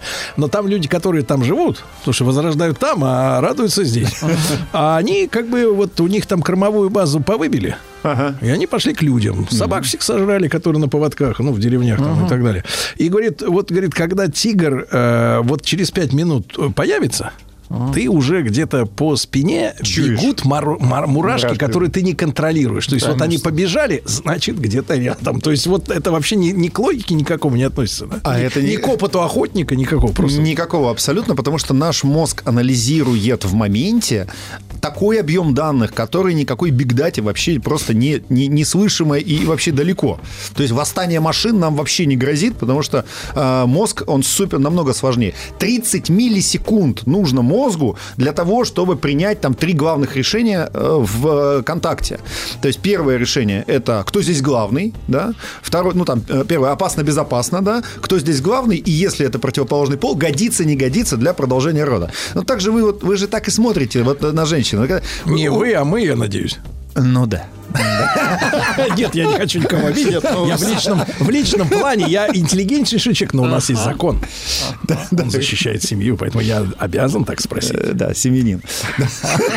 Со стажем. Нет, я к тому, что женщины иногда говорят, что их оскорбляет, что мужчина влюбился с первого взгляда. А они типа их убедили ухаживаниями. Вот он так красиво подавал ручку, так давал ручку из автобуса, так открывал дверь, что она наконец приняла решение в него влюбиться. А вот если мужик с первого взгляда подошел и говорит, я в тебя влюбился с первого взгляда, значит он легкомысленный и вообще подлец. Слушайте, ну, ну, в этом есть на самом деле рациональное зерно, потому что мужики, э, то есть женщины, они любят любовью безусловной. Это как? То есть, ну, то есть есть живот у тебя, нет живота. Появился живот, бросаешь ты носки, не бросаешь носки. Она тебя все равно любит. Да? Ну, это любит. есть любовь. Ну, это есть любовь, да. То есть это безусловная история. А не работа так же, над как отношениями. К детям. Нет, нет никакой работы над отношениями. А то это очередной это миф. тяжелый труд. Это, Это миф очередной. Если вам не, есть необходимость работать над отношениями, значит, что-то тут прям с- как надо очень задуматься, ваши ли это отношения. Да. Вот. А, Да.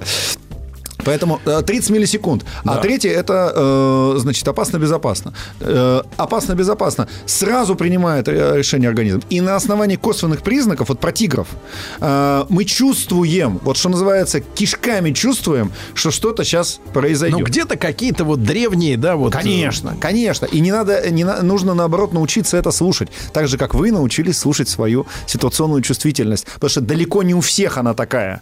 Э, Это сильное качество, которое вы в себе, э, в себе открыли. При этом у вас довольно хороший самоконтроль. А То что такое самоконтроль? Самоконтроль. То есть вы умеете повести себя правильно тогда, когда это нужно. То есть э, э, контролировать свою агрессию, контролировать свой гнев. Э, ну, в зависимости от э, количества выпитого спиртного, конечно. Вот. Но побольше... Я наоборот добрее становлюсь. Я и говорю, по большей, по большей части, по большей части именно так. Просто спиртное растормаживает, а спиртное же не улучшает настроение, оно его усиливает. Поэтому если у человека внутренняя агрессия есть, то он, когда выпьет, он! Куролесит. Куролесит, да. А если у него внутри, так сказать, все спокойно, значит, все замечательно. Вот. Так, итак, самоконтроль и вот это вот Высокая, высокая, хорошая чувствительность, да. А, А если мы берем эти два качества, то сделаем такую, э, закидываем крючок э, на время после короткой рекламы, да? Да, давайте. То э, тогда что, какая, какой типаж тогда девушки, которая... Экстраполировать будем сейчас. Да, какой тогда, чтобы закрутилось, как говорится. Да, это не матерное слово. Да, да, да, нормально, все хорошо. Если будет что-то не так, придут люди, они вам укажут. Причем довольно быстро придут. Вы не успеете снять свою белую э, водолазку. Третье качество, 30 миллисекунд, да. Третье качество, которое супер важно вам для отношений, вы лидер. Что хотите об этом говорите? ладно? Да, Да ну. вы в отношениях, Да не. в отношениях будете лидировать, и э, вам точно нужна девушка, которая Ща- не сейчас реклама, да? Нет, нет, еще 15 секунд. Хорошо. Да. Да. Которая э, будет вами э, будет в- под вас подстраиваться, но в хорошем смысле. Как самолет-дублер Э, в паре. как В самолет, бою. который В запра- бою. Не, который, Ведомый. да, который, который заправляет. Вы не похож, вы халтура.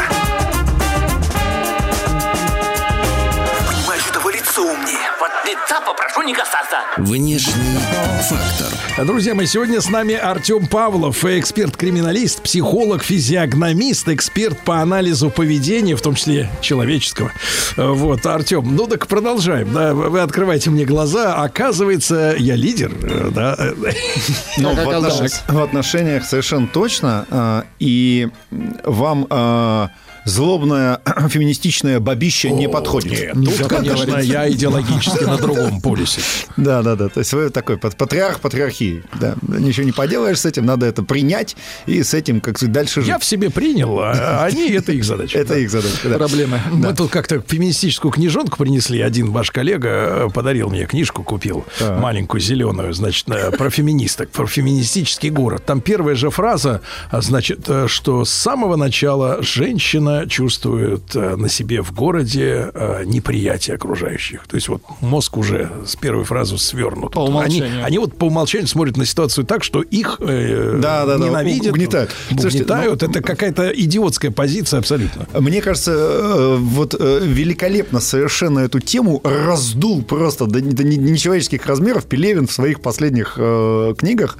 Вот кто там, вот, вот эти фу- футуристические у него, значит, сейчас эти новые миры, в которые главенствует, э, значит, э, женский феминизм.